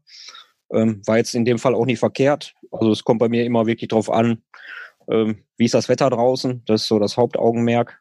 Ähm, Fahre ich aber trotzdem recht selten. Aber ist schon oder kann schon echt effektiv sein. Okay. Ich habe es nur auf, auf langen Fahrten wirklich an. Wenn ich auf Backpacking-Touren bin, dann habe ich sie lieber an. Ja. Okay. Baggy. Ähm, aber nochmal zur Hose. Ähm, also, also man trägt meistens trotzdem, meistens haben die noch eine Bipshot drunter, die meisten. Ähm, die gibt es ja in lang, Dreiviertel, sieben Achtel, halblang, Überknie, Unterknie, äh, Länge. Ich trage immer die kurzen und die langen. Also ganz, ganz einfach eher äh, digital, 1 und 0. Also im Sommer kurz, im Winter lang. Genau. Und für das zwischendrin habe ich Knielänge. Beinlinge habe ich. Beinlinge habe ich sogar. Also Beinlinge, ne, Beinlinge ja. also von unten bis, bis übers Knie habe ich dann welche, die ich drüber ziehe, die ich mir einfach mal eben kurz Reißverschluss auf, äh, wegziehen kann, über die Schuhe weg und dann ab in die, äh, in die äh, Hemdtasche hinten rein. Ja. Also ich habe auch Beinlinge, aber ich weiß nie, ähm, ob die jetzt schon zu eng sind oder nicht. da habe ich kein Gefühl für. Die sind immer Weil manchmal denke ich, ja, gefühlt immer zu eng. Die, sind, die müssen zu eng sein, sonst rutschen sie dir bis ins Knie runter. Wenn, ja. der, wenn, der, wenn der Fuß nach Tattoo nicht blau ist, dann passt's. Stimmt, ja. ja. Wenn du Gefühl im Fuß hast, ja. Manchmal kribbelt es im Zeh, also ich weiß nicht, woher das kommt. okay, dann musst du nach Hause. Okay, also äh, ja, aber ehrlich, also bei das ist, glaube ich, äh, Geschmackssache, ne? Ob man eher friert wird, wenn man unterwegs ist. Man sollte, sollte natürlich noch vorbereitet, vorbereitet sein bei Langdistanzen, in welche Klimazone man fährt. Das kann, kann ja schon mal, je nachdem, wenn man mal so eine kleine Bergkette mal eben ähm, durchstößt, mal eben um, ja, überfährt, kann auf einer Seite ganz anders Wetter sein. Und da sind, glaube ich, die Kombi aus, also wäre wär für mich jetzt die Kombi kurze Hose und Beinlänge, fände ich jetzt besser, als eine lange Hose zu haben, im Kalten loszufahren und im Heißen, wenn ich im Heißen ankomme und dann mit einer langen Hose rumfahren müsste, fände ich jetzt problematischer, als wenn ich mir jetzt einfach, wenn es andersrum wäre, mir die, äh, die Beinlänge einfach aus- oder anziehen kann ohne mich komplett umzuziehen. Ist ja auch eine Frage des Gewichts wieder. Ne? Wenn du auf Bikepacking-Touren unterwegs bist, ähm, dann willst du ja nicht unbedingt allzu viel Gewicht Ja. mit dir rumschleppen. Und da finde ich aber solche Sachen wie, wie Beinlinge Ja. ähm, recht komfortabel. Genau, das Die- ist also nicht extra Ne? Hose, noch ein Beinlinge. Also kurze Hose und Ja. Beinlinge. Dann hast du keine Genau. zwei Hosen, ne? Genauso wie Ähm, mit Armlingen, je nachdem. Ja, also die auch, kann man ja. schnell nochmal in einer Trikottasche verstauen, Genau. wenn es äh, zu warm wird. Also da Um Rahmen wickeln. ganz gut mit. Geht alles. Also ich habe Beinlinge auch, aber ich habe die Beinlinge eigentlich nur an, wenn ich wirklich weiß, es ähm, bleibt trocken. Ich habe die Erfahrung gemacht, äh, äh, ich habe die Erfahrung gemacht, dass meine Beinlinge, auch wenn sie ähm, äh, nahezu wasserdicht sind, ähm, trotzdem meine Füße, ähm, also es, es läuft halt am Beinling runter, läuft dann irgendwann im, in den Schuh rein und ähm, um das zu vermeiden, habe ich in Zukunft eigentlich nur noch eine Regenhose an, die lang ist und dann quasi über den Überschuh, wenn ich einen habe, ähm, quasi drüber läuft. Und da ich eine leichte, lange Regenhose habe, habe ich maximal eine kurze Hose mit dabei mit, Bein, äh, mit Knielingen. Und wenn es dann wirklich noch kälter wird, dann habe ich die, die Regenhose halt dann drüber. Nicht weil es regnet, sondern weil es einfach eine Wärmeschutzschicht ist. Also dieses, ich mag dieses Zwiebeln, dieses Kombinieren von Kleidungsstücken, die man dann zweckentfremdet, ähm, einfach um einen gewissen Effekt zu haben. Also die Regenhose zum Wärmen zu nehmen, weil sie ja auch in der Regel dann auch, nee, was heißt in der Regel? Sie ist winddicht Mhm. und ähm, alleine das, ähm, die Hitze, die sich dann unten oder die Wärme, die sich unten drunter anstaut, hält ja auch warm und ähm, habe dann lieber ein dickes Paar Socken noch mit dabei, die ich zur Ja. Not dann halt abends auch im Schlafen dann mit dabei habe. Und Schuhe? Ähm, Schuhe kommt wirklich drauf an, ähm, wo geht's hin und ähm, was, was macht die Temperatur? Ähm, ich trage grundsätzlich eigentlich nur Mountainbike-Schuhe, weil ich damit besser gehen kann wie mit Rennradschuhen. Also vom, vom Profil halt unten drunter. Ähm, weil für mich bei richtig langen Sachen, außer wenn, die, wenn die nur auf der Straße stattfinden, halt irgendwo laufen, schieben, tragen, vielleicht auch mal mit dazugehört, ähm, es einfach angenehmer ist. Und ähm, ich habe keine so monstersteifen Rennpellen an. Also ich habe gern so so Kombi-Schuhe an. So, so eine Mischung zwischen zwischen Sportschuhe, aber noch genug steife Sohle, dass ich Druck aufs Pedal bringen und Mhm. ähm, genau. Hab ich auch gerne. Also ich, ich brauche ein bisschen Profil. Äh, Leser meines Blogs wissen auch, welche ich trage. Ich, ich, mag, ich mag gerne die mit den mit SPD-Pedalen, äh, auch mit den normalen SPD-Mountainbike-Klickpedalen verwenden kann. Einfach nur mit einem Genau. Profil unter der Sohle, wo ich auch mal im Wald absteigen und schieben kann, wenn ich, wenn ich sein muss. Mit Rennradschuhen ist es für mich auch eher ein bisschen problematisch. Dann Mhm. äh, liegt man ja eher mit, mit dem Gesicht auf, auf, auf der Dropper als äh, und dem Matsch, als wirklich man wirklich äh, damit schieben kann. Also Ja. Ja, ich habe so, so Cross-Schuhe hm. und ähm, da kann man halt auch mal zwei, drei Meter mit normal laufen oder relativ normal. Da sind halt auch die SPD-Cleats drunter. Und ähm, ja, die sind ganz okay, bin ich zufrieden mit. Im Winter habe ich halt so, ja, welche, die gehen etwas über dem Knöchel. Mhm. Wir haben da drüber halt dieses, ähm, na, jetzt komme ich gerade wieder nicht auf den Namen, vom aus dem Tauchgewerbe, äh, diese Neopren, Neoprenüberzieher. genau, die Äh, Neoprenüberzieher. Und ähm, die halten im Winter ganz gut warm, halten noch ein bisschen Nässe fern. Äh, Da sind die ganz praktisch, sind natürlich ein bisschen klobig und haben natürlich Gewicht. Ja, es, Ja, das sind, das äh, die, ist nicht, sind das die, die, die, die mit dem Geweih? äh, nee, ich rede von den Schuhen. Ach so, ich habe Überschuhe. Ich habe Überschuhe also, mit, Geweih das- drüber immer. Das ist also praktisch der Schuh, der hat oben diese Neopren, diesen Neoprenabschluss. Ach so, ach, das meinst du, okay. Ja, ich, Ach so. ich, ich trage nur no- normale Schuhe, auch Winterschuhe. Ja, die- die, ne? Diese Marke aus Japan. Äh, ja. Und äh, ähm, also die sind ganz gut, aber die haben halt ordentlich Gewicht. Und Mhm. ähm, aber sobald halt das Wetter einigermaßen mitspielt, habe ich halt diese Crossschuh. Und ähm, ja, das Also war ich ganz gut. Letzten Winter bin ich, bin ich meine Sommerschuhe gefahren, einfach weitergefahren und habe einfach richtig fette, fiese Überschuhe drüber gezogen, die mit dem Geweih, diese schönen Dinger, ist auch so dickes Neopren, dachte ich, hm, Ja. was, was kann das geben? Für mich war das perfekt. Die waren super, warme Füße. Kann man auch machen, klar. Ja, doch. Ich, ich habe jetzt, ich habe jetzt den, den, den Winter das erste Mal einen richtigen Winterschuh gekauft, Mhm. ähm, der richtig gut ist. Ähm, und mag den ganz gerne, aber ich habe gemerkt, dass ich doch auch eher dazu neige, meine normalen Radschuhe anzuziehen und dann lieber einen Überschuh mitzunehmen. Mhm. Ähm, wenn es wirklich kalt ist, vor allem wenn es regnet, dann macht der Überschuh halt auch das, was er soll, er hält dicht. Genau. Und wer nicht dicht hält, also ich habe wasserdichte Socken. Ja, wasserdichte so Socken werden immer nass.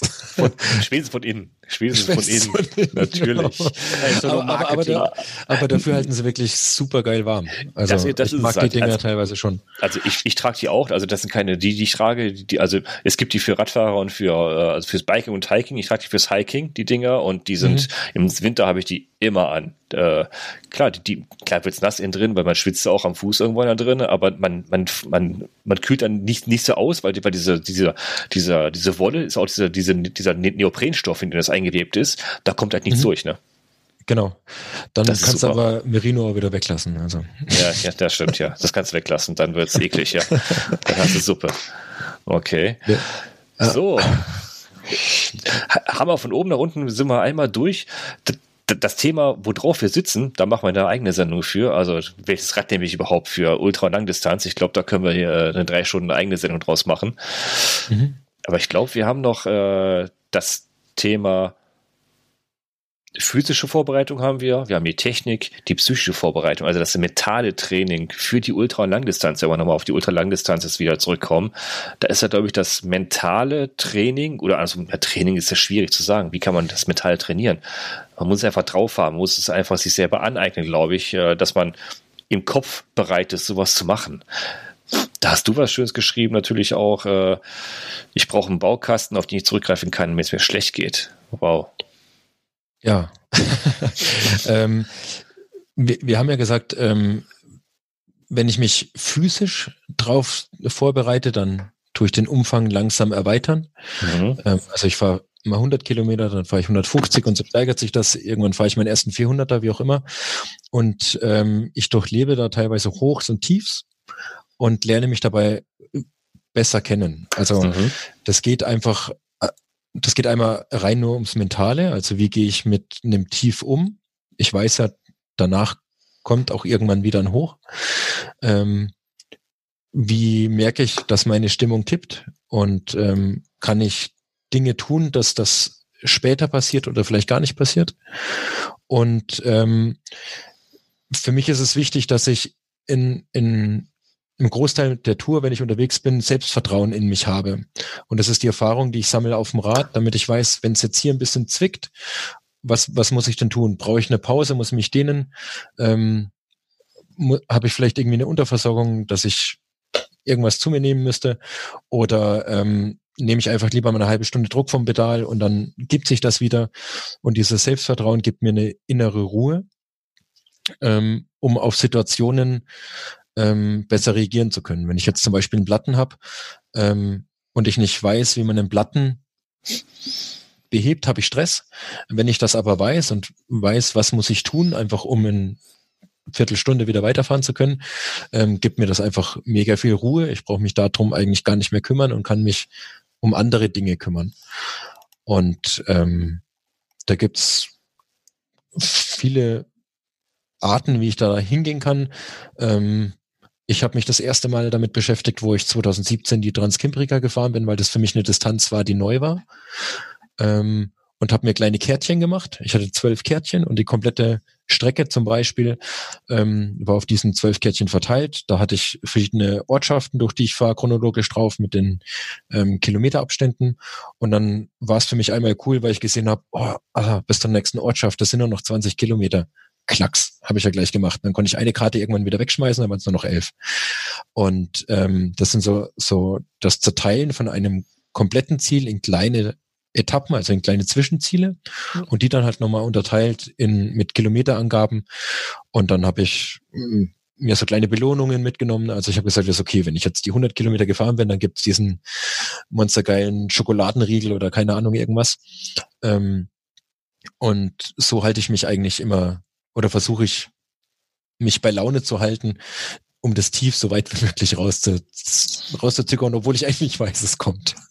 Das sind so Teilziele, ja. wie du sagtest. Ne? Also, die, also wichtig, äh, habe ich gerade rausgehört, nicht das eine Ziel, ich fahre jetzt los, mein Ziel ist ankommen, dort oben, sondern kleine Teilziele. Ich will jetzt das erste Drittel des Tages überstanden haben, das zweite Drittel, Dritt, das letzte Drittel des Tages will ich jetzt irgendwie erreichen. Also immer sich seine Belohnung in mehreren kleinen Etappen geben, als am Ende des Tages einfach nur darauf hinzuhecheln, sondern den ganzen Tag über sich selber zu belohnen dadurch, dass man kleine Ziele erreicht hat. Und mit diesen Kärtchen da, viele machen das ja auch, indem sie sich sowas auf den Rahmen oben aufs Oberrohr draufkleben, ne? so eine kleine Liste draufkleben mit kleinen Kilometerangaben drauf. So, ich bin jetzt am Ort Buxtehude, bei so und so viel Kilometer, da mhm. gibt es Wasser, äh, ein, drei, drei Orte weiter, 20 Kilometer, da gibt es ein Edeka, wo ich einkaufen kann. Mhm. Äh, ne, das kann man sich ja auch, wie du sagst, Karten finde ich interessant, weil die schmeißt du weg und sagst so, befreit, ich bin durch, ich hab's fertig. Ähm, also, also ich habe sie nicht weggeschmissen, aber ich habe sie halt weggesteckt. Ähm, okay. Aber ich habe mich bewusst für eine Karte und nicht für ja. so einen riesen Streifen auf dem Oberrohr entschieden. Einmal, ja. weil es übersichtlicher ist. Also auf, auf der Karte habe ich immer so 150, 200 Kilometer gehabt ungefähr. Nee, Quatsch, gar nicht wahr. Mhm. 1300. Also es waren zwölf Karten.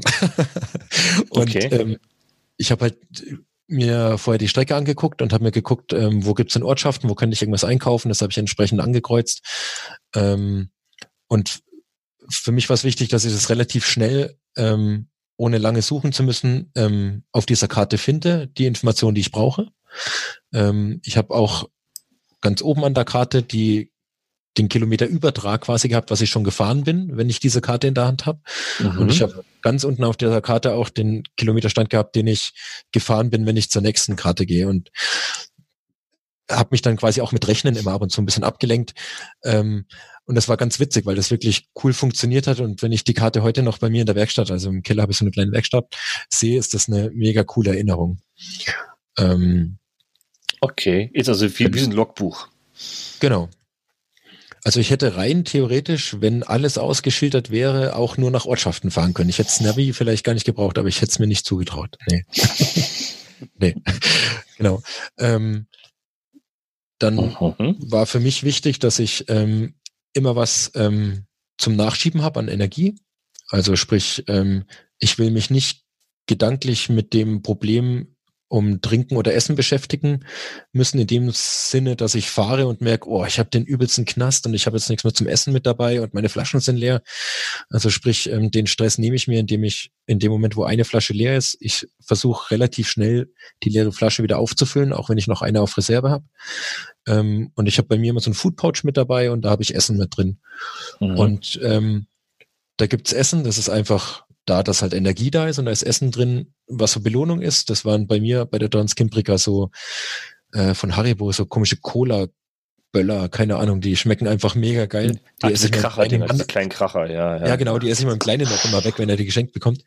Holla, holla, und, ähm, die Kracher, ja. er kriegt's ja wieder zurück.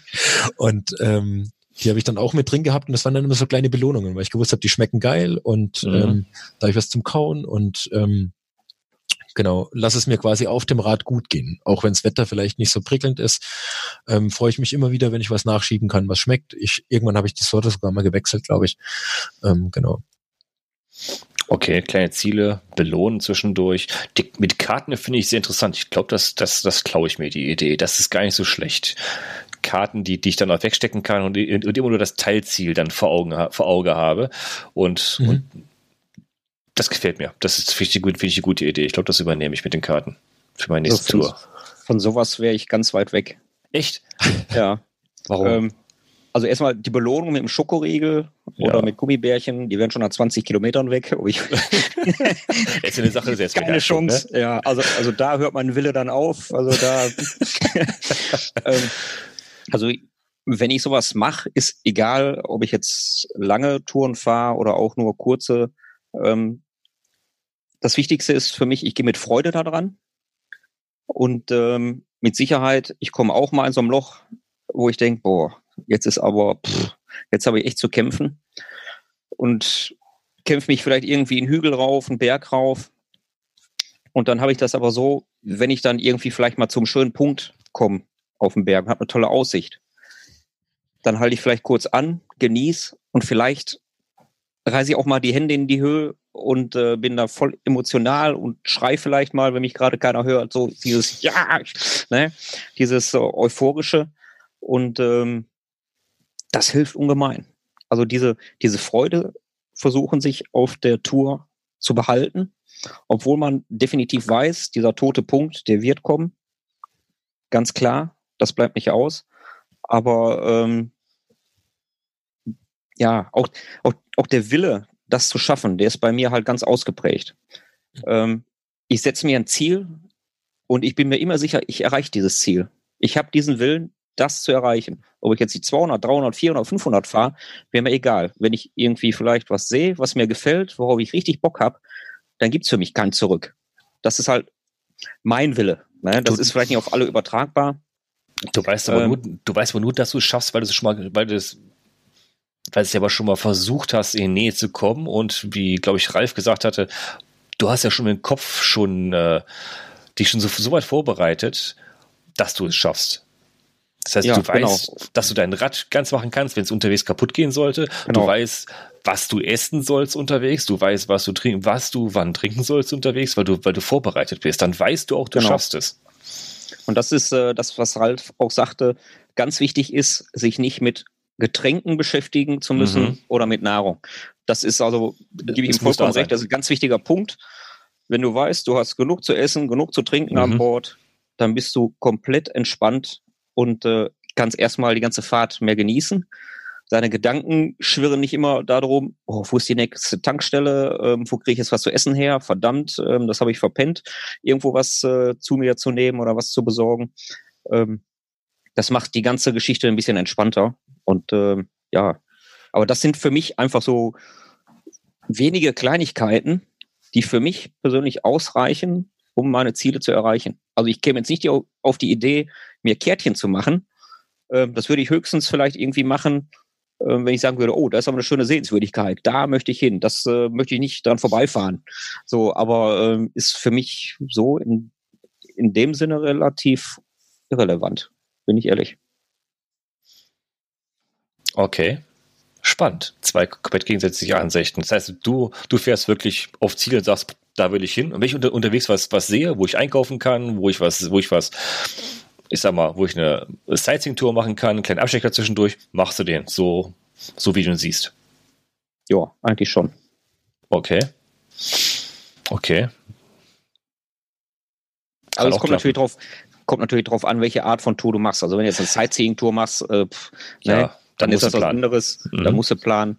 Ähm, interessant finde ich halt auch äh, vielleicht die Funktion bei mir am Radcomputer, dass ich nicht die Kilometer aufwärts sammle, sondern dass sie einfach rückwärts zählen.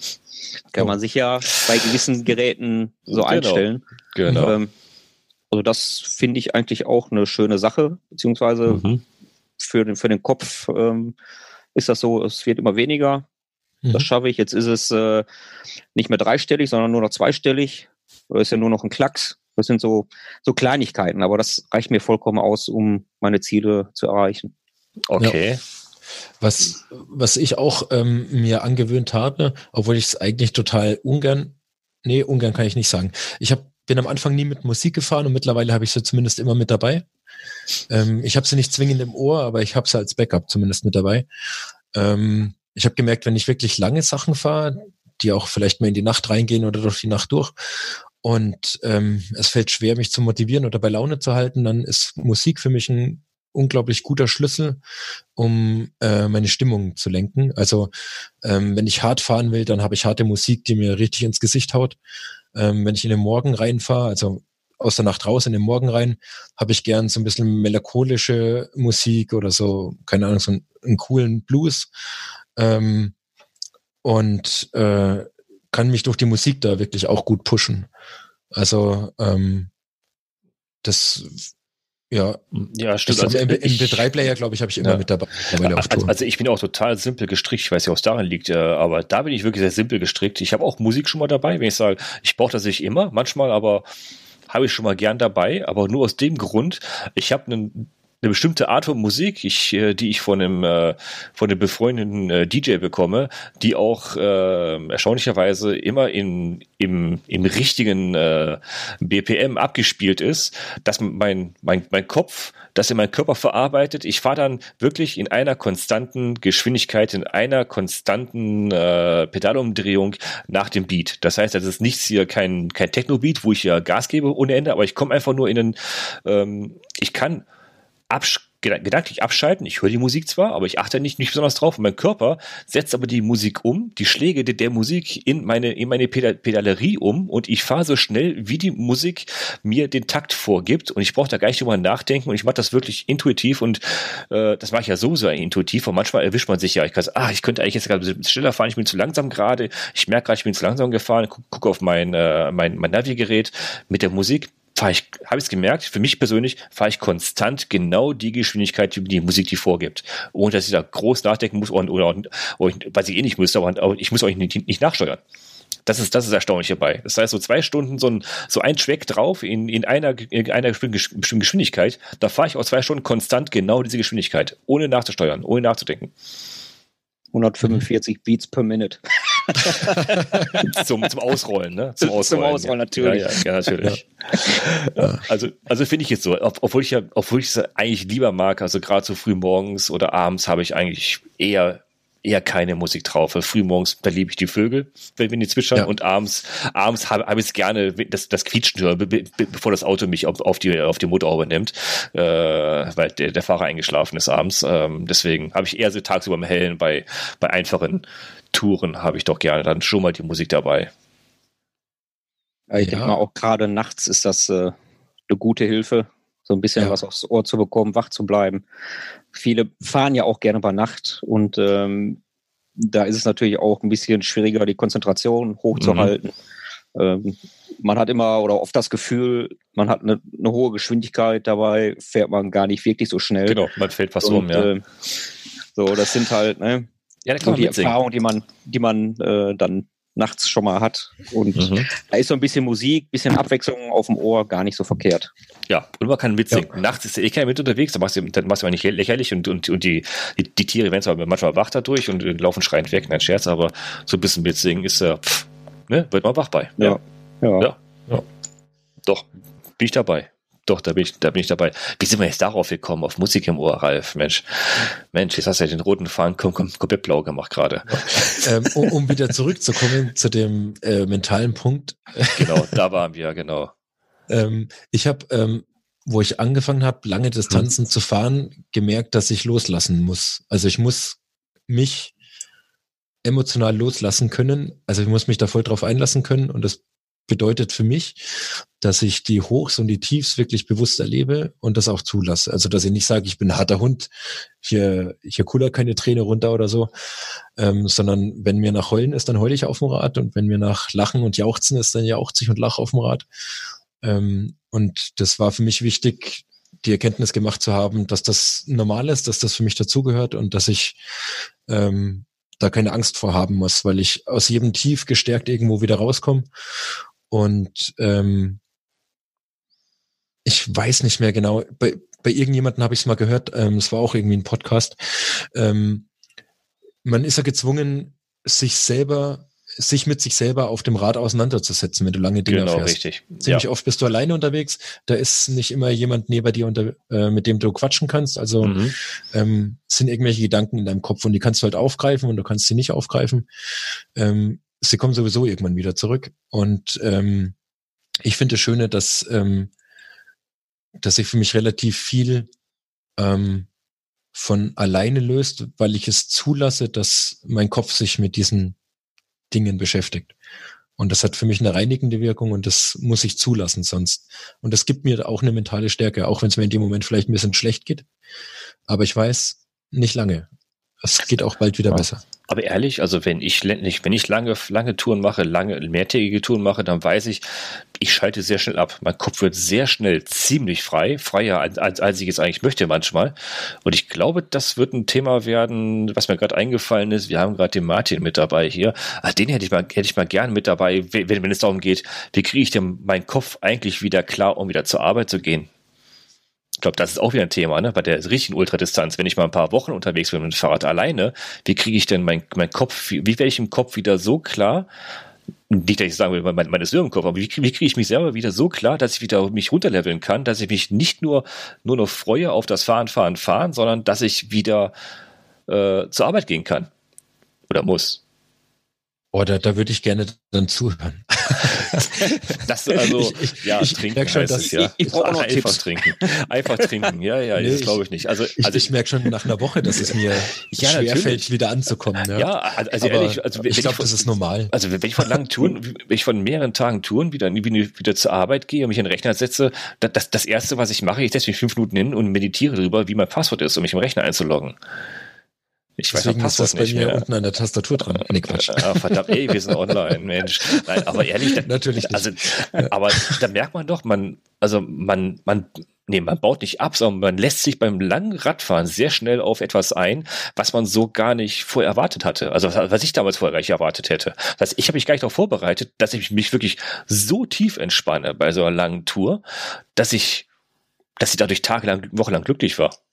Ähm, ja. Vielleicht habe ich mich am Anfang ein bisschen falsch ausgedrückt. Also ich fahre nicht lange Distanzen, ja. um, um mich dann, wenn ich mich mit mir selber beschäftige, Probleme zu lösen oder so, sondern nein, nein, also ich, ich mein, mein Kopf ist in dem Moment auch leer, aber ich merke, dass ich, keine Ahnung, wie man das nennen mag, Probleme, Blockaden, whatever lösen, obwohl ich nichts dazu tue, aber ich muss es zulassen können, dass es mir halt gerade gut geht oder dass es mir gerade schlecht geht, also mental gesehen.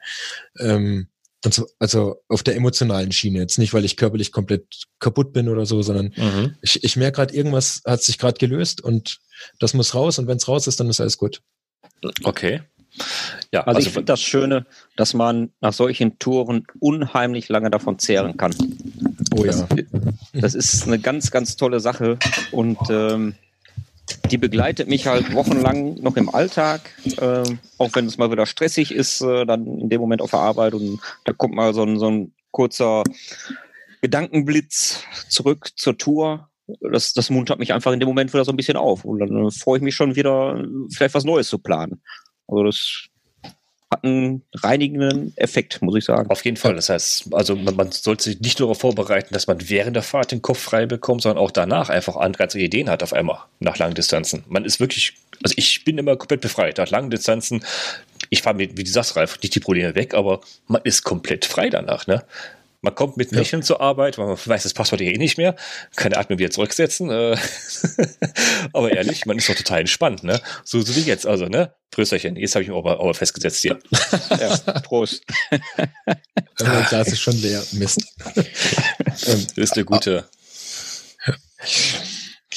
Es ist, es ist halt was unglaublich Erdendes oh, und sich, äh, ähm, ja, doch, einfach, einfach was Erden, Erdendes. Man merkt, mhm. also ich zumindest, wenn ich auf langen Sachen unterwegs bin, dass es so einfach sein kann, glücklich zu sein. Also, wenn ich lang unterwegs bin, schmeckt jedes Essen. Also, dann, oder 99 Prozent ähm, jeden Essen schmeckt wirklich.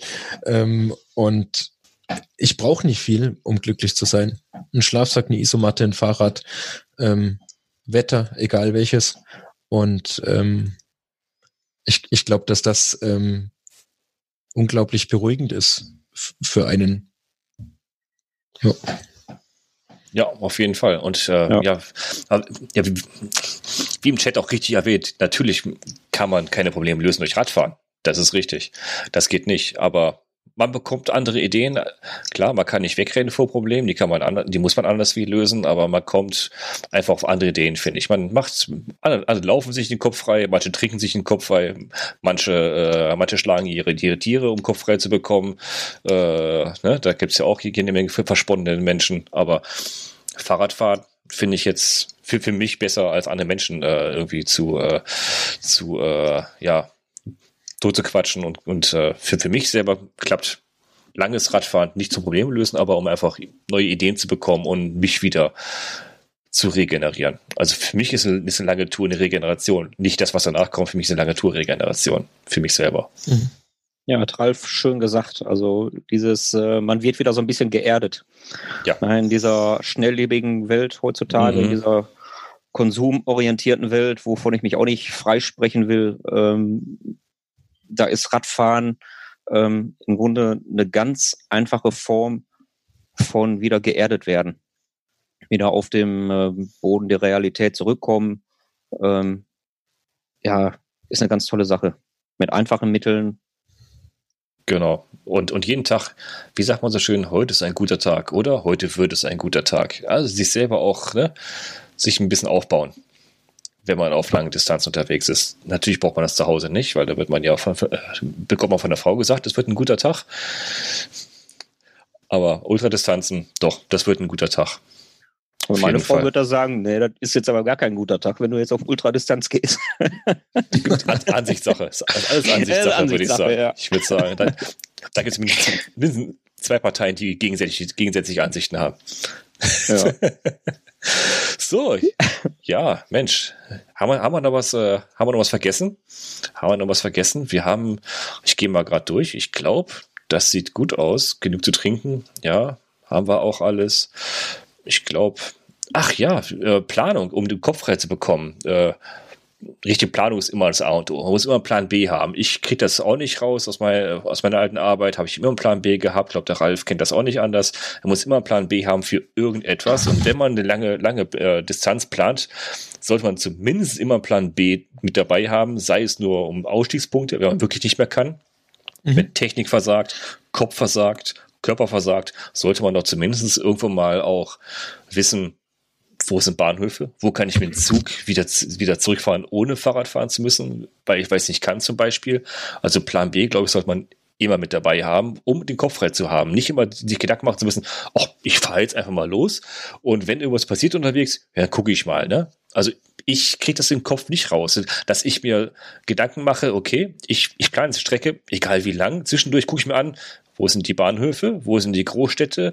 Kann ich da, wenn ich da abbiege, bin ich in zehn Kilometer weiter in der und der Stadt. Von da aus kann ich mit der Bahn weiter oder zurückfahren.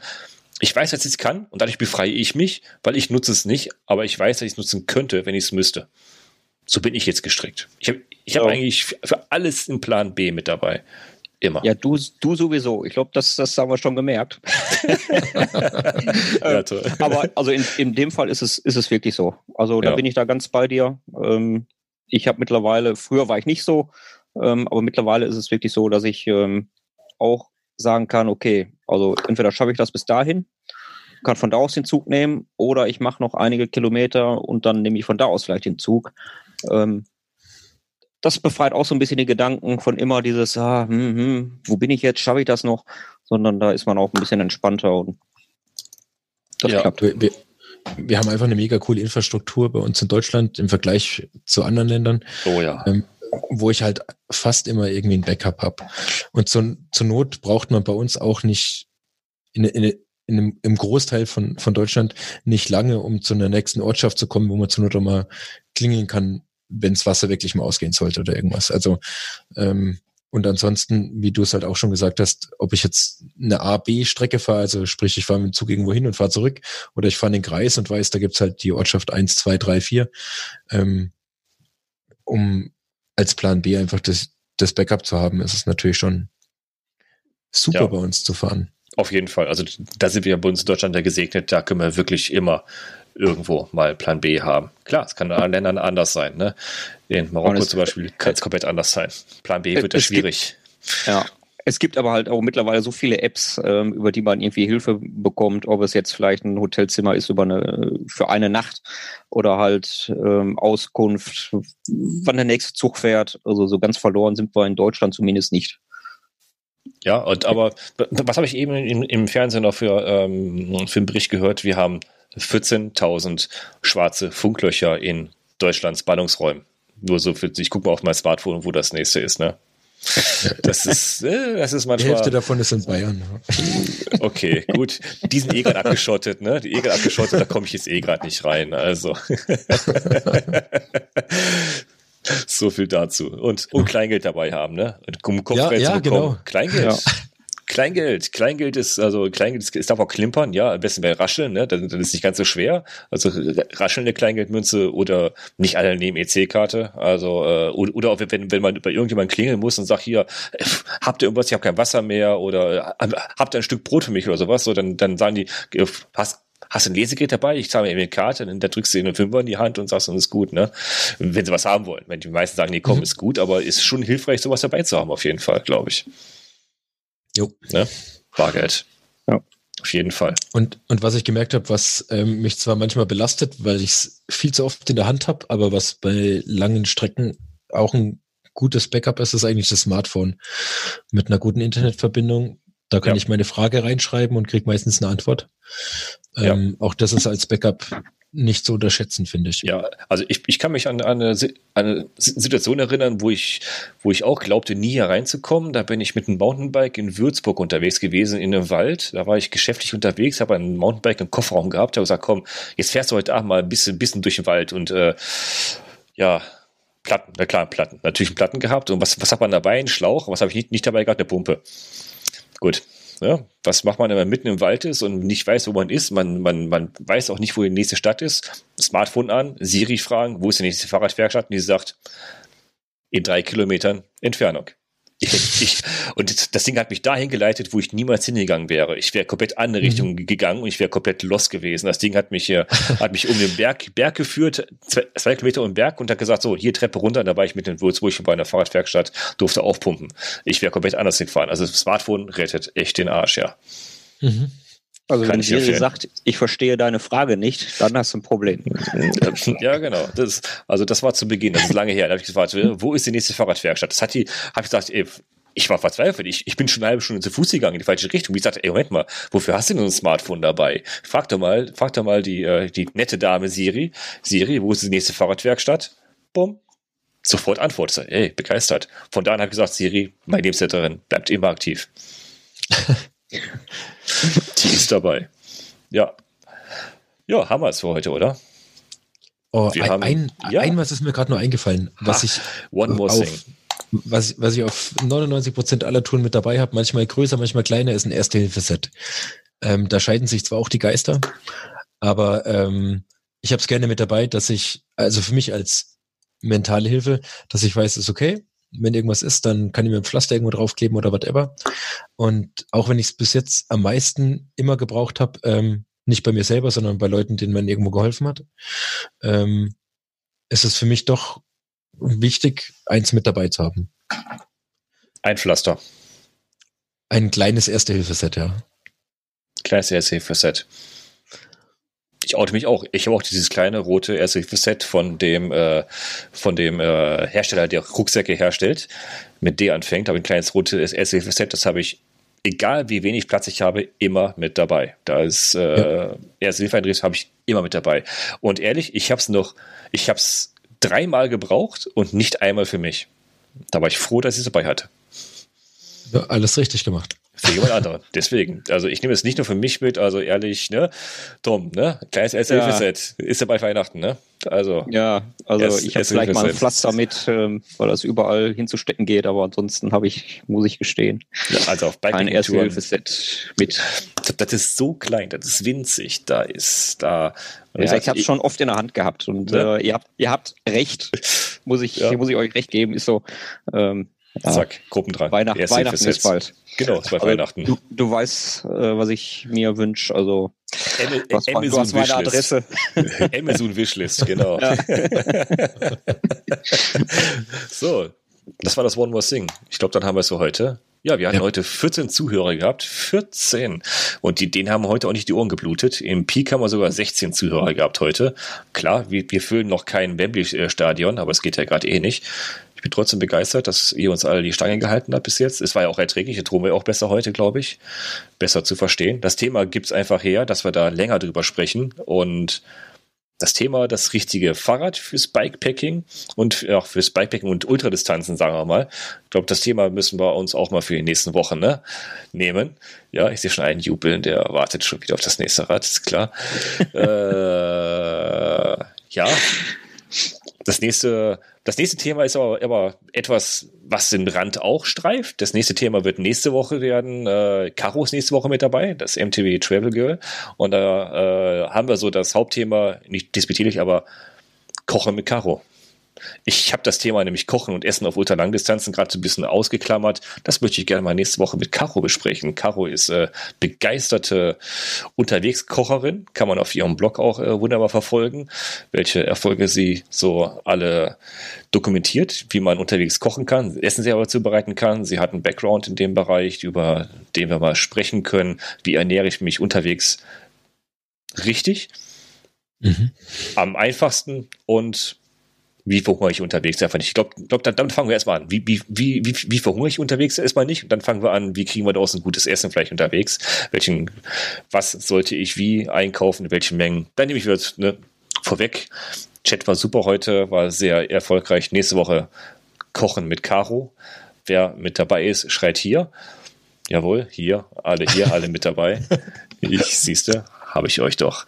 Und ja, der, der, der Martin schreit auch hier irgendwie. Ich muss ihn mal von seinem eigenen Podcast mal abwerben. Ja, der Martin, ich hätte ihn gerne mal über Ultradistanzen mal gesprochen. Auch, auch wenn er gerade abwinkt und sagt, nee, ihr müsst nur viel trinken, wenn er wieder zum normalen Job wollt nach Ultradistanzen, möchte ich trotzdem mal mit ihm ein bisschen darüber sprechen wollen. Das ist, glaube ich, mal sehr interessant für manche, was, was man da so selber für Erfahrungen macht eigentlich wirklich. Kann man eigentlich wirklich, wenn man wochenlang unterwegs war, kann man da wirklich wieder arbeiten gehen? Ich glaube, das ist, das ist auch ein tolles Thema. Das wäre ein tolles Thema. Oh ja.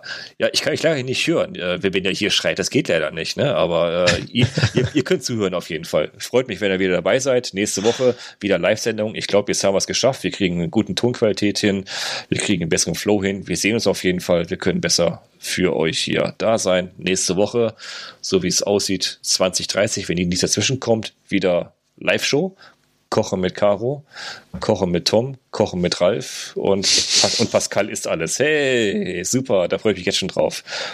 Ja, vielen Dank fürs Zuhören. Das war Gravel Podcast Ausgabe Nummer 7. Mit dabei waren Tom. Danke dir, Tom.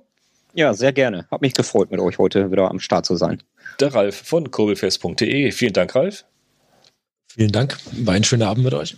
Und ich bin Pascal von Gravel News. Letzte Worte. Es war schön mit euch. Bis nächste Woche. Tschö.